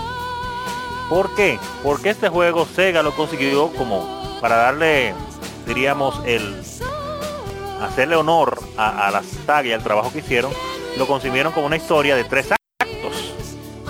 Cada acto protagonizado por un personaje diferente, que están todos mezclados en la misma historia. Y, y entonces ustedes supieron que acá a América nada más nos llegó el acto 1 y el juego usted lo juega, lo disfruta, excelentísimo. ¡Wow! ¡Qué duro está! ¡Uh! ¡Qué! O llega y se acaba el juego, perfecto, se acabó. Pero la historia no ha terminado, te queda ahí, continuará como cuando usted acabó la primera Golden Sun. No puede Solo- ser. Ya lo sabe, pero cuando se acaba y nos quedamos, bueno, viene el episodio 2 y el episodio 3. Pues ¿qué creen? Que sí salieron. Pero adivinen qué, solo salieron en Japón. Y al salir solo en Japón, ustedes imagínense en los 90 con su Sega Saturn, emocionado con este juego que tanto le gustó. Y cuando sale la versión japonesa, uno dice lo de siempre. Ah, en unos cuantos meses sale la versión americana. Ya saben, eso fue en el 98, llegó a Estados Unidos este juego, el, el escenario 1. Y uno se queda, ok, eh, seguro ya de aquí a diciembre o a principios del año próximo sale acá en América el escenario 2. Y sale en Japón el escenario 2. Y sale en Japón el escenario 3. Y no sale nada más en América y en Europa tampoco, según ahora estoy verificando. Y nos quedamos solamente con el escenario 1, señoras y señores. uno de los mejores juegos que tiene esta saga de Shining Force, eh, hecho por la gente de Sega, me digo, el Sonic Team involucrado junto con la gente de Camelot Software. Y nos dejó ahí asando batata. Entonces, por eso digo que tengo mi relación de, de amor, pero al mismo tiempo de un amor agridulce, porque nunca jugué más allá del escenario 1.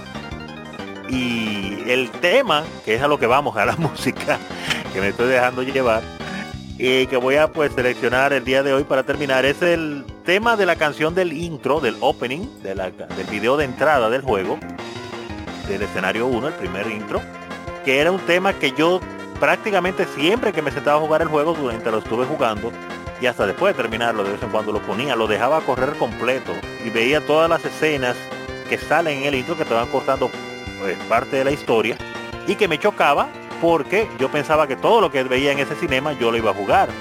Y efectivamente ese opening tiene escenas de los otros escenarios también. Y cuando acabo el juego y veo que me faltan cosas por ver, digo, ¿qué es lo que está pasando? Ah, el juego todo dice, no, tiene que estar episodio 2.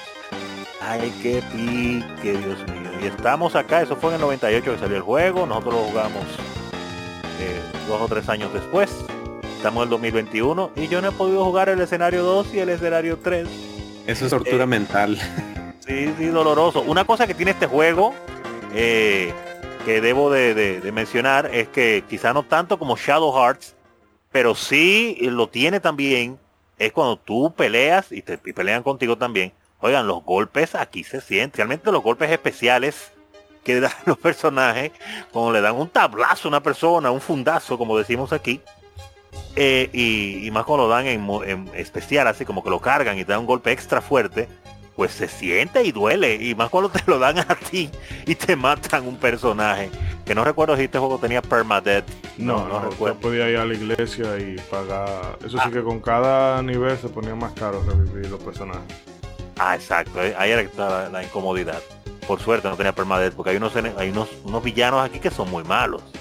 que se dan feo. Pero miren, un excelente juego a los que les gustan los juegos tácticos, a los que jugaron eh, Shining Force en Sega Genesis, Mega Drive. Y si usted sabe japonés, pues entonces puede buscarse el escenario 2 o el escenario 3. O no sé si es que, si ya entre todo este tiempo que ha pasado, alguien se ha hecho el, fa- ha hecho el favor de hacerle una traducción. No sé si ustedes tienen algún tipo de información, porque yo me quedé en el escenario 1. Sí, de hecho, claro, claro que sí. Tiene unos añitos ya la, la traducción paralegal. Eh, Paralegal. de- del Sí, episodio. Sí, eh, las voces japonesas, que quizás sea lo mejor.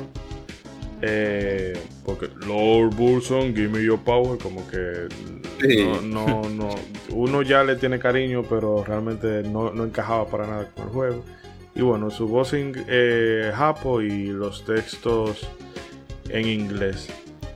Eh, Oh, pero bueno, o sea, no de forma legal. Por eso era que no, lo, no conocía, porque no, no, no llegué a enterarme de ese proyecto de traducción. Ah, pero excelente, excelente. Entonces, quiere decir que usando la ayuda de mi amigo Jack Sparrow, pronto, un día de estos, puedo ponerme mi parche pirata en el ojo y finalmente poder conocer esta historia que los japoneses se disfrutaron ellos solos. Mira que son malos. Ah, pero yo fallé en algo. Hay una particularidad que tiene este juego y es que el, uno de los protagonistas, o creo que el protagonista del escenario 3, del último escenario, eh, su primera aparición no es en este juego, sino en un RPG que también yo jugué en Sega Saturno antes de Shining Force 3, que se llama Shining the Holy Ark, que el personaje del escenario 3 aparece, se llama Julián, Julian, pero aparece como un personaje secundario que está por ahí, que está quejándose de que no encuentra a su padre y esas cosas. Pero el caso es que es el mismo Julián. Y luego entonces ya un personaje que aparece tanto en los escenarios 1 y 2 y tiene su protagonismo en el escenario 3 que no he jugado lamentablemente todavía. Pero ya yo sé que se puede jugar. Ay, qué chévere. Eh, eh, agente Cobra, dígase algo usted de, de, de Force 3, que usted lo conoce bien. Claro, claro que sí, Shidori también, eh, excelente juego táctico. Lamentablemente Sega por bajas ventas lo dejó en la par en el escenario 1 aquí en América. Y de verdad que es un juego que vale la pena. Todo el que pueda jugar el escenario 1, 2 y 3 y que tenga ya el conocimiento de la trayectoria que tenía este equipo, ya que era So- Sonic Software Planning, que ahora es Gamel Camelot, que lo tiene ahora mismo a Nintendo como adquisición, lamentablemente haciendo juegos con Mario Golf, que no es que son malos, pero pero pero deberían de darle una oportunidad a Golden Sun nuevamente. O sea que de verdad que eh, Shining Force es una excelente saga y todos deberían de jugar. Así que ya ustedes saben, muy recomendada de mi parte también por igual. Y es imperdible el juego porque de verdad que, que es un juego táctico que tiene tantos elementos divertidos y tantos elementos que grandiosos que hace de este juego una joya, de verdad que sí. Así que ya ustedes saben. Bueno, Mira, diga, diga de Ichidori primero. No, no, termine la idea. No, no, que estuve rápidamente busqué información de Shining the Holy Ark para acordarme y especifican en una página acá que, que Julián aparece precisamente porque Shining the Holy Ark eh, eh, sucede 20 años antes de Shining Force 3. Por eso es que Julián es un niño ahí. Y ya después uno se lo topa como adulto peleando en el ejército ahí. Ok, ya, ya entendí, entendí la referencia. Eh, y también que no solamente em, se, quedaron, se quedaron los episodios 2 y 3, sino que también se quedó el Premium Disc, que incluye varias, o sea, un par de escenarios de batalla. eh, permitía como, bueno, también incluía arte y también daba como eh, ciertas opciones para poder eh, evo- o sea, ascender a los personajes. Ascender en el sentido de que en Shining Force, después que tú pasas del nivel 10 o del 20, tú puedes cambiarlo de clase. Y bueno, aquí tú tenías como un poquito más de, de, de- de opciones a la hora de, de promocionarlos. Pero bueno, lamentando el caso, Sega dejó eso por allá. Yo espero que Sega Fishing Bass haya sido un éxito, porque para- si no trajo Shining Force, pero si trajo Sega Fishing Bass, pues entonces Sega Fishing Bass debió de vender 2 millones de copias o algo así. Verdad, verdad. Dos millones. Pero es una franquicia que lo hemos repetido mucho aquí. De que tanto 1, 2 y 3, la 1 quizá la más, es quizá no, la más rústica, pero aún así es bastante jugable y disfrutable. Eh, más si te gusta ese estilo de arte retro. El 2 ya está súper pulido. Y lo del 3, o sea, es una cosa que yo a todo el fanático de los juegos tácticos se los recomiendo porque el combate es dinámico eh, también permite algo que no muchas JRPG tácticas permiten que es de tú explorar los pueblos. Eso sí que si tú no exploraste bien y avanzaste para otro escenario te jodiste porque no hay vuelta atrás. Pero por lo menos eh, te dan el chance de que tú explores e investigues cuando llegue a los sitios. Eh, no sé si César quiera comentar algo al respecto o alguien más antes de pasar a, a la pieza. No, igual yo rápido, digo, no, no había tenido la experiencia de, de conocer este juego, pero ahorita checándolo, la verdad es que se ve muy bien, se ve un muy buen RPG táctico. Lo que me llama muchísimo la atención es que cuando estás como que en la pelea, en, en, en esa, en esa pantalla táctica de la, de la pelea, cuando tú vas a atacar a un enemigo, no pasa ahí mismo, sino que te, te pasa a otra escena, que es donde ya se ve este como que estás como a nivel de cancha, por así decirlo, y ya ves al personaje o haciendo la magia o haciendo el golpe este al contrario o también viceversa. Entonces me llamó mucho la atención como que ese esa animación en dos actos para, para las batallas y pues digo, también me llama mucho la atención lo que platicaba Ronzo del multiverso que existe entre varios juegos en donde hay, hay un protagonista de otro juego que acá sale este en otro acto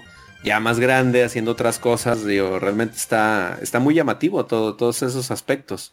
Y la Sí, música obviamente también se, se escucha muy muy bien del juego.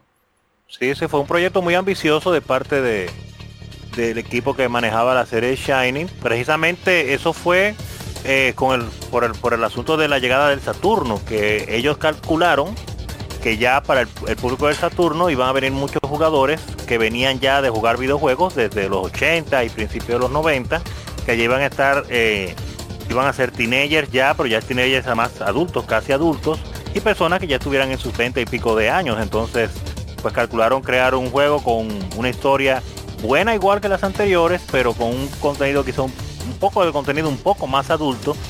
Y de ahí también nació la visión de hacer un juego que, que, que comenzara en uno y tuviera detalles de otro y después hacer todo este multiuniverso. Estaba chequeando eso ahora. Y pues le quedó bien, a pesar de que no he podido jugar los últimos dos episodios. Pero jugué Shining the Holy Ark y jugué Shining Force 3 la primera y pues me la disfruté y claro está, como estamos hablando de música hoy, pues claro, me disfruté muchísimo la música de este juego hecha por el legendario Motoi Sakuraba. Y entonces bueno, pues podemos ahora también disfrutar de esta música del intro, que la pueden escuchar aquí en este podcast, pero también pueden buscar el intro, ustedes saben que aparece en su siempre confiable YouTube para que lo vean con imágenes también. El señor Isidori, toma las riendas. Bueno, pues entonces lo vamos a dejar con el tema principal de Shining Force, Shining Force 3, escenario 1. Y bueno, eh, continuaremos con todavía más música a pesar Eh, tenemos un buen pack hoy, pero todavía queda la ñapa, que en República Dominicana eso es como el extra. Cuando tú vas, cuan- anteriormente cuando tú vas los sábados a un comercio, eh, el dueño del negocio te daba como un, porcentaje más. Pues bueno, eso es lo que vamos a hacer ahora con esto, un- una ñapita más y continuamos con más música en este especial del día de hoy.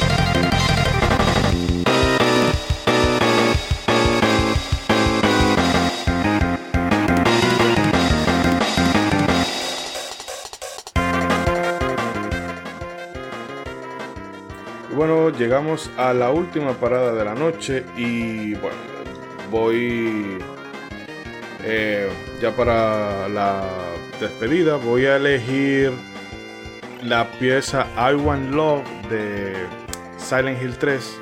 Eh, bueno, la versión Studio Mix eh, que no, es, no sale en el juego, es como un bonus track. Pero es que la, el soundtrack de Silent Hill, yo lo escucho, de Silent Hill 3, es posiblemente uno de los soundtracks de videojuegos que yo es, que más he escuchado a lo largo de, los años. Y es un soundtrack que yo lo pongo, o sea, pongo el primer tema y tengo que oírlo de corrido de principio a fin, porque es que no tiene desperdicio alguno. Hay muchos temas, eh, o sea, vocalizado con eh, la Mary Elizabeth McGlynn, que era la, vocalista de varios de los títulos de Silent Hill, hasta que eh, Konami se fue a la mierda y empezó a, dárselo, darle la licencia a terceros. Y luego cuando hicieron el Downpour, que entonces se buscaron a Korn para que hiciera la música. En fin, un- una cosa eh, que era todo menos Silent Hill. Eh, me disculpan a lo que le guste Downpour, pero bueno, eh, eso no es Silent Hill. Y bueno, eh, esta canción a mí en particular me gusta mucho porque refleja mucho de lo que de, es como Heather expresando las cosas que ella siente. Porque eso pasa con, con el tema principal de- del juego, el You Know Here, que es básicamente eh, Heather lamentándose por spoiler alert después de casi 20, a- ca- 20 años ya. Eh, Sí, por, la no- eh, por la muerte de Harry, bueno, spoiler alert. El caso es que esa, eh, o sea, ese hecho, mm, quizá en el juego no, no se, el impacto que tiene en Heather no se refleja mucho, pero en el soundtrack se, se deja ver. Hay varias canciones en las que ella hace alusión por pasiva por, o por activa a la figura de Harry. Y este I Want Love es básicamente eso, de cómo eh, el vacío que ella siente por, por la ausencia de Harry. Que a priori, si tú no tienes el contexto del juego y lo escuchas, pudiera ser como el lamento de, de una mujer que perdió a, al, al hombre que amaba, una cosa por el estilo. Pero cuando tú conoces el contexto del juego, tú te das cuenta de que es lamentándose por la pérdida de Harry, porque eh, el vínculo que tienen ellos dos eh, es paternal, pero no es necesariamente porque sean padre, porque él haya sido su padre biológico, que no es el caso, sino porque a pesar de todo lo que, de lo que pasó Harry en el primer juego, eh, él sigue protegiendo a esa criatura con, con uñas y dientes, bueno, hasta el propio final. Eh, y no sé, chicos, si alguno de ustedes quiere comentar algo de Silent Hill en general o de la música de Akira Yamaoka, que eh, bueno, ahora él trabaja como no freelance. al final ahora. Dígame. Que uno termine deprimido eh, escuchando esa música. Y, y- No, y- pero- y recordar recordar esa cosa que lo que no dejaban dormir a uno, esas escenas de ese juego, para que uno no pueda dormir esta noche. Que está peor que Dross, el, el youtuber. Perturbador. Pero sí, per- perturbar a uno, porque ¿qué es está? Debimos de cerrar con la canción de Mario, de la, de la que Troppelman, para Ya, cerrar así a. Lex. Me, va a tener que dejar poner mi tercer tema porque vamos a terminar todos deprimidos aquí. Oye, así No, no.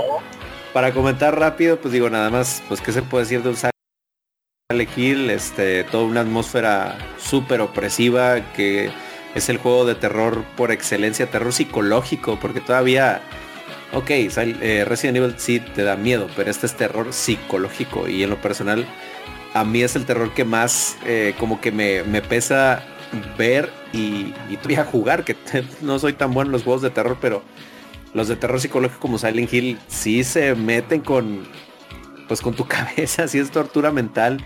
No. Y pues digo, no se diga, o sea, es un Silent Hill que, que pues digo, por ejemplo, ahorita viendo el, el comienzo que empiezas y ves a ese esa botarga de conejo con ahí toda la boca ensangrentada, este, y, y pues ahí ves a la protagonista que no sabe ni dónde está. Pero pues, digo, como siempre, como cualquier Silent Hill, este, desde el primero cumple, cumple este, haciéndote ese ambiente tan terrorífico y ahí jugando con tus emociones. Toda la vida, toda la vida. Bueno, yo prácticamente ellos fue el que que quizá no lo inventaron, pero fue como que le dieron la verdadera forma al terror psicológico en videojuegos, porque caramba. Es un juego que logra eh, asustarte y ponerte nervioso y desesperarte y muchísimas cosas, muchas veces sin ni siquiera ponerte ningún enemigo en pantalla, solamente con ambientación, efectos de sonido. Oye, muy, muy fuerte, muy fuerte. Y más en el momento, en, en aquella época cuando uno vivió eso. Ahora, quizá mucha gente no lo sienta tanto, aunque he conocido personas que sí, que han jugado, eh, bueno, el año pasado, 2020, que jugaron Silent Hill 1 por primera vez y como quiera les hizo efecto. Pero no es lo mismo, pero imagínense en el 98, 99, no, 98 creo que fue, sí. Que jugaran este juego, después de uno venir con tantos juegos tipo arcade y que lo que más uno sabía jugar que asustaba en ese tiempo, que estuvo de moda era Resident Evil. Y, y llega Silent Hill y te cambia totalmente el- la mentalidad. Dice, no, aquel me daba miedo. No, no, este da miedo. Este sí. Este sí da pesadillas. Al punto que Ay. mucha gente no, la- no lo acabó. Sí, no, y la verdad ahorita que mencionas los primeros Silent Hill, la verdad es que está de reconocerse, de quitarse el sombrero como de una limitante tú lograste hacer algo que, que realzara ese efecto de miedo, porque pues ahí tienes la famosa niebla, por ejemplo, Exacto. Que ya cuando uno se pone a, a- a adentrarse y estudiar en, en por qué por qué se usó esto, y pues digo, al final del día era para ocultar una limitante de la consola, que era el, el- el popping de los escenarios, el famoso popping. Y pues en muchos juegos, en muchos juegos estaba esa niebla, pero realmente era muy molesta, pero como se usó en Silent Hill, prácticamente una limitante la volviste un elemento del gameplay del juego y todavía hiciste que eso trascendiera a las emociones del jugador. Entonces e- eso está para aplaudirse, pero de pie. Claro, eso fue, eso fue el clásico. Si no puedes con ellos, úneteles. Y dijeron, no podemos quitar la neblina. Pues vamos a integrarla entonces. Tú verás ahora. Vas a ver, vas a ver. y le quedó excelente, la verdad. Algún día le harán un remake así, New Generation, a ver qué tal, qué, qué harían ahora con eso. Pero, pero un día que Konami deje de ser tan, tan Konami, caramba, tan Konami, de todavía me duele ese juego que iba a ser y, y que- que cancelaron. Teatre Konami. El Silent ya. Hill. Hijo. El Silent Hill, sí, con, con Yo- Norman Reedus y Benicio del Toro. Pero Yo- ese no es el tema. Guilla- Yo, Guillermo. hubiese, yo honestamente Guillermo, sí, Guillermo. no lamento tanto esa pérdida porque eh, voy a, va a sonar feo lo que yo voy a decir, pero me alegra que el fandom de Silent Hill no se cruce con el de Kojima porque hubiese sido. Oh. No, yo, yo, no, yo entiendo a lo que usted se refiere, pero es que lo que, lo poco que vimos con el, Prometía, prometía. prometía con el demo que hicieron, el, ¿cómo, No, pues, ¿cómo- cómo se me pasa ahora mismo el demo que era dentro de la casa? Eh, el PT. El play, play- playable eh, trailer. El PT. el PT. el PT, exacto, el PT. El PT. PT prometía, PT El PT. prometía mucho. Eh, eh, el PT, PT mejor, no el PT. A No, 20, sí, o sea, a 20 yo- el PT. Sí, simplemente el jugar ese, ese demo.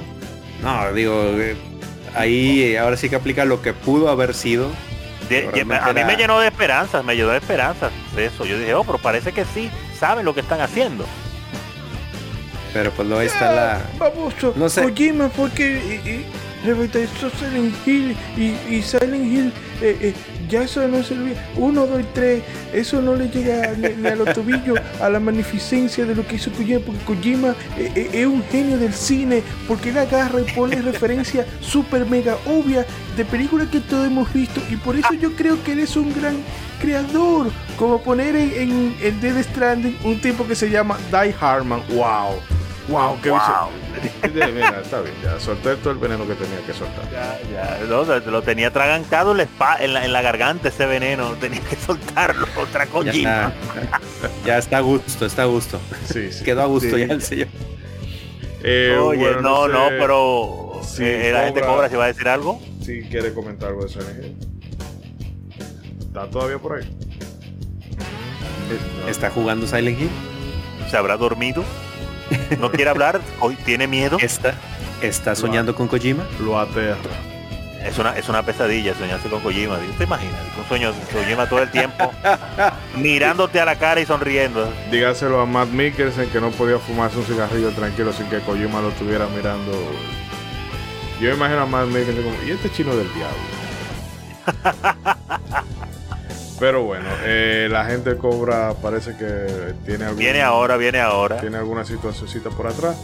Pues nada, lo vamos a dejar con este I Want Love Studio Mix de Silent Hill 3. Y nada, vamos entonces a volver con la despedida. No se muevan.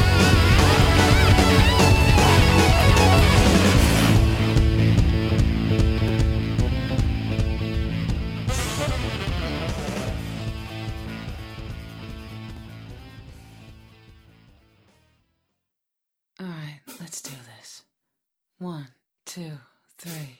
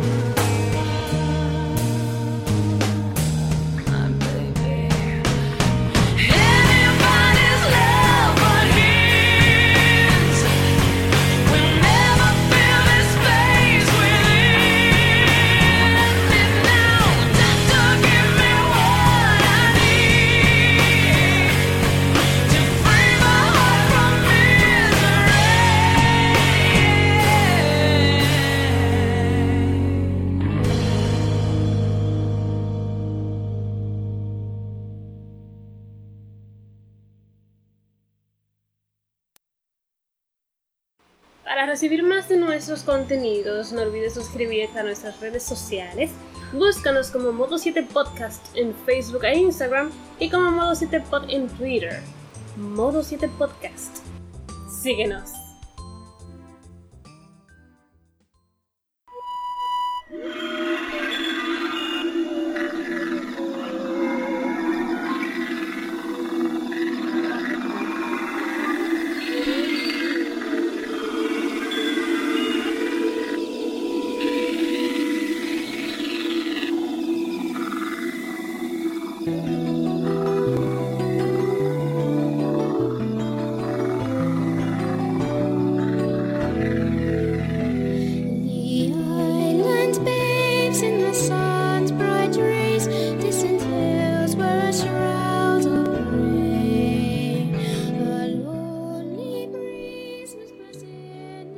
Y bien, amigas y amigos, eso es todo por esta noche.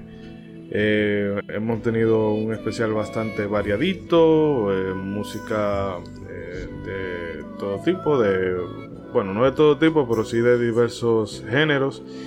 Y aunque se nota mucho que aquí somos muy, muy de JRPG, pero bueno, eh, por lo menos eh, por calidad no siento que no nos hemos quedado cortos. Eh, no, me tengo que disculpar, o bueno, disculpar a Rey que tuvo que retirarse eh, de forma eh, ninja porque es que ya mañana le toca trabajo. Y bueno, la gente cobra ya revivió. Oh, Salió del modo. Oh, se despertó, se despertó. No, sí. no, yo estaba muerto, estaba de parranda. Echando el Pero- verdadero ya sueño. No, Ya lo no, llevaron- no. Me- Ya lo llevaron a la catedral allá en el RPG para revivirlo. Sí, No, le, no, echaron Ah. el, el, eh, el Esuna y le quitaron el un, Sleep. no, fue un- un Ph- Phoenix Down por 3. Digo, no digo, digo Phoenix Down.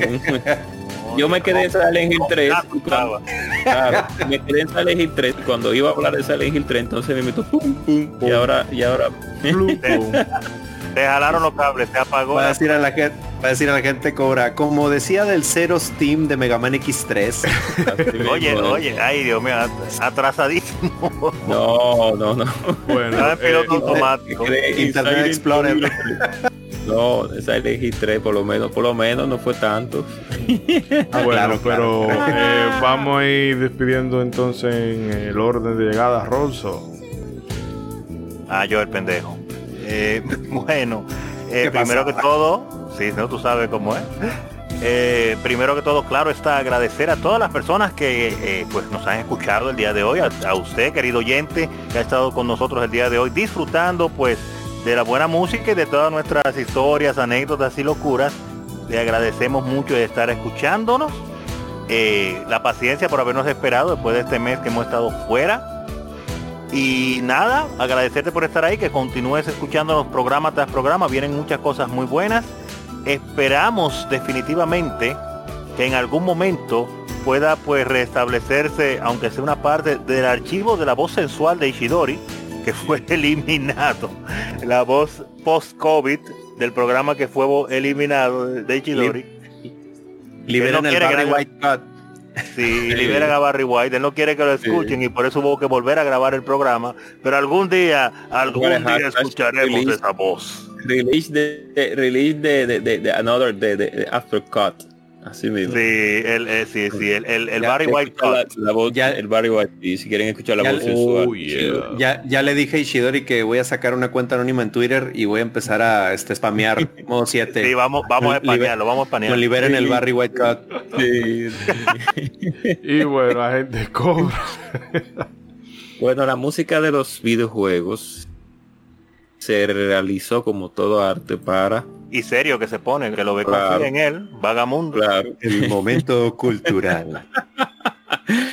se desarrolló para encontrar emociones en los momentos necesarios cuando las cosas ameritan que así sucedan. De, tenemos varios casos de, muchos juegos que tienen una música específica en un momento en el cual muchas personas recuerdan. Eso es lo que marca la diferencia de género en género en este negocio, que son los videojuegos. Es importante saber que no todos los juegos tienen buenas músicas ni buenas partituras. Tienen, muchos tienen malas partituras, otros tienen partituras eh, regulares y otras tienen partituras mediocres como No me digas. Shigami, claro, como nuestro querido Shigami. Turu, tururu, turu, tururu. Sí, pero dale, dale a la despedida. Pero, pero, pero, pero es, es interesante tomar estos temas y ya vamos por la parte 3 porque así ustedes como oyentes y nosotros como como protagonistas eh, y que ustedes nos escuchan pues nos damos nos dan damos a conocer nuestras partituras no favoritas sino especiales de las cuales en ese momento preciso marcaron nuestras vidas. Modo 7 podcast pues sigue sigue aniquilando la competencia así que Dándole con un chucho untado de mantequilla. Dándole con un chucho untado de mantequilla a la dándole competencia. con- un blog de 8 envuelto en papel de regalo. en papel de regalo. ¿Eh? Así, así que ya ustedes saben, oh, estamos en las diferentes plataformas que Shidori nuevamente la, la va a describir. Y pasen muy hecho, hay buenas un noches. corte, para Sí. evitar eso precisamente hay una promo Hay una promo. Ah, exactamente. antes del Y corte. recuerden, recuerden siempre seguir cuidándose de este virus que todavía nos achaca. Y Disculpen. recuerden, recuerden siempre. Último consejo. Si viene con consejo de pareja y el Elen sería su esposa y. No, Tira- tírate del puente. Nada, Mr. tírate pensé que iba a decir vacúnense o algo así, chihuahua. Yo pensé también, pero yo sabía. Pero bueno. Bueno, pues no, nada más agradecerles bastante a todos los que nos acompañaron hasta este momento, de verdad los apreciamos mucho. Si nos están escuchando ahí en iBox, tire su poderosísimo like y ahí déjenos un comentario de cuál fue las canciones que más les gustaron o, o díganos qué canciones ustedes quieren escuchar también. Eh, igual eh, muchas gracias a todos los que han estado interactuando con nosotros en las diferentes redes sociales. Este, la verdad, ahí en la página de Facebook, que hace rato les mandaba a- aquí al equipo este, un pantallazo de que hemos tenido muchos likes. Afortunadamente la página de Facebook, este, igual ahí en Instagram, en Twitter, en el grupo de, Facebook también, donde ahí estamos tirando mucho momazo y conviviendo muy, muy bien. Entonces, muchas gracias este, a todos. Este, yo estoy muy feliz por eh, en este programa hablar de dos temas que, que me me apasionan bastante, que es la música y los videojuegos. Muy feliz de al fin coincidir con el agente Cobra, que no me había tocado, la verdad. Entonces, eh, yo, estoy, yo estoy muy, muy feliz de, de intercambiar ideas con el agente Cobra. Este, y eh, bueno, rápido, hablando de música y videojuegos, nada más rápido quería mandarle un saludo a Alexis Carranco del City Days Podcast, que eh, hace unas semanas pues me tuvo la amabilidad de, este, de invitarme a, a una entrevista eh, en, su, en su podcast, precisamente hablar de la importancia de la música en los videojuegos. Entonces ahora desde acá de este lado del modo 7 de verdad le, da, le mandamos un agradecimiento enorme, le mandamos un abrazo y la verdad si no la han visto, este, ahí pásense a, al City Days Podcast a, a checar la entrevista que, que tuvimos ahí, nos la pasamos increíble. Ah, Y pues bueno, cuídense mucho, vacúnense, síganse cuidando que todavía este, esto no acaba y pues ahí les mandamos un fuerte, fuerte abrazo, los queremos bastantísimo y ahí nos vemos en el siguiente podcast. O sea que yo estoy pensando que para grabar un programa el 15 de septiembre, entonces trae a Naop y trae a Alex y hacer, y hacerlo temático. Mm. La- a- armamos la invasión mexicana. Yeah. Ay, ay, ay, ay. Bueno, las Amor a la quesadillas, mexicana. Las, las quesadillas y la, la- y, Y la- las tortillas. Pues Y las tortillas. No, espérate, no, no, no. bueno, Ya, eh, que- ya quedamos en que metamos esa palabra de aquí, por no, favor. no, tortillas, no, no, No, no. lo vuelvo a... No vuelvo, señores, no vuelvo. tortillas, no. viene desayuno. Eh, bueno, queridos amigos oyentes, de nuevo eh, disculpas por la, la demora. Eh, bueno, eh, aunque les- con este episodio le vamos a compensar de sobra la espera. Eh, y bueno, ojalá que disfruten el especial y se hagan sentir también por las redes sociales que hemos estado un poquito mm, no muy activos por allá, pero ya se acabó eh, ya como diría el, el expresidente Hipólito Mejía, no es cuestión de ñeñeñe, ahora es cuestión de vamos a ponernos a revitalizar las cosas. Eh, mayo fue un mes de mucha, mucha, mucha sal. Voy a tener que, no sé, prender una vela a Nisa o a Santa Marta la Dominadora o a Papa Candelo o a quien sea para ver si, Ay, si me quita A Eh, Kojima, Kojima. Sí, bueno, sí, perdón, a, a San Kojima. No, yo me voy a dar un par de latigazos por haber blasfemado contra el dios Kojima. Porque él es Por un favor. creador de, de videojuegos, pero de los God. Eh, el caso es que, nada, de nuevo, un gustazo de nuevo estar por aquí grabando. Eh, como el mes pasado se nos trastornó un poco, bueno, se nos trastornó totalmente las cosas. Este mes vamos a hacer un dobletazo y bueno, en, un par de semanitas vamos a estar grabando un capítulo dedicado a F0. Y a fin de mes eh, vamos entonces para la gente de Sega que no se sientan abandonados ni, ni ninguneados. Venimos con ese Revenge of Shinobi, ese jue- bueno, que es un juegazo muy muy bueno. Y además con música muy muy buena de, de Yusho Koshiro. O sea que eh, esperamos. e- Este mes vamos entonces a, a- a recompensar de nuevo esa espera que le- a lo que le estuvimos sometidos.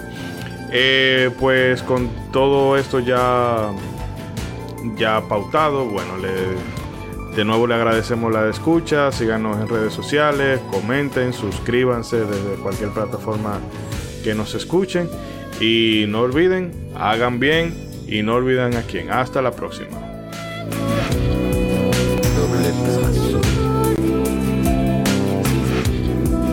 Dándole como un blog envuelto en papel de regalo a la competencia.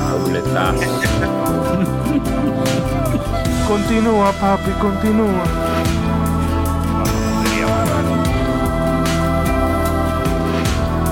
Istami, Istami, Istami and Mel. ¡Tu maldito Puchi! El que quiere perder su tiempo que me da un consejo. ¿Qué canciones son estas, Dios mío? ¿Pero qué? Te- eh, eso, la radio dominicana. Esas maravillosas líricas, esas letras. Poesía. Oye, poesía má- mágica, oye, te, te eleva, ¿verdad? Que sí? Oye,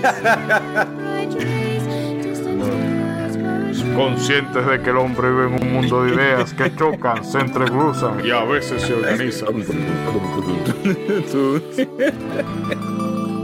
Ese era el, el- locutor de Noticiario Popular. Conscientes de que el peculiar daño de acallar una opinión equivale a despojar a la raza humana de cambiar el error. Tanto, cuánta profundidad. Oye, so- sonaba Estamos- épico eso. Estamos en droga, ya esto es tardísimo en la noche, ya no queda una neurona trabajando. Oye, Si tú llegaste, si tú llegaste a este punto, tú eres el mejor oyente de la bolita del mundo. Tú mejor eres, tú eres el MVP. Tú eres oyente, pero de los God. Sí, oyente de los God. Medalla de oro del oyente, hay que darle. El 7 de oro del 7 podcast.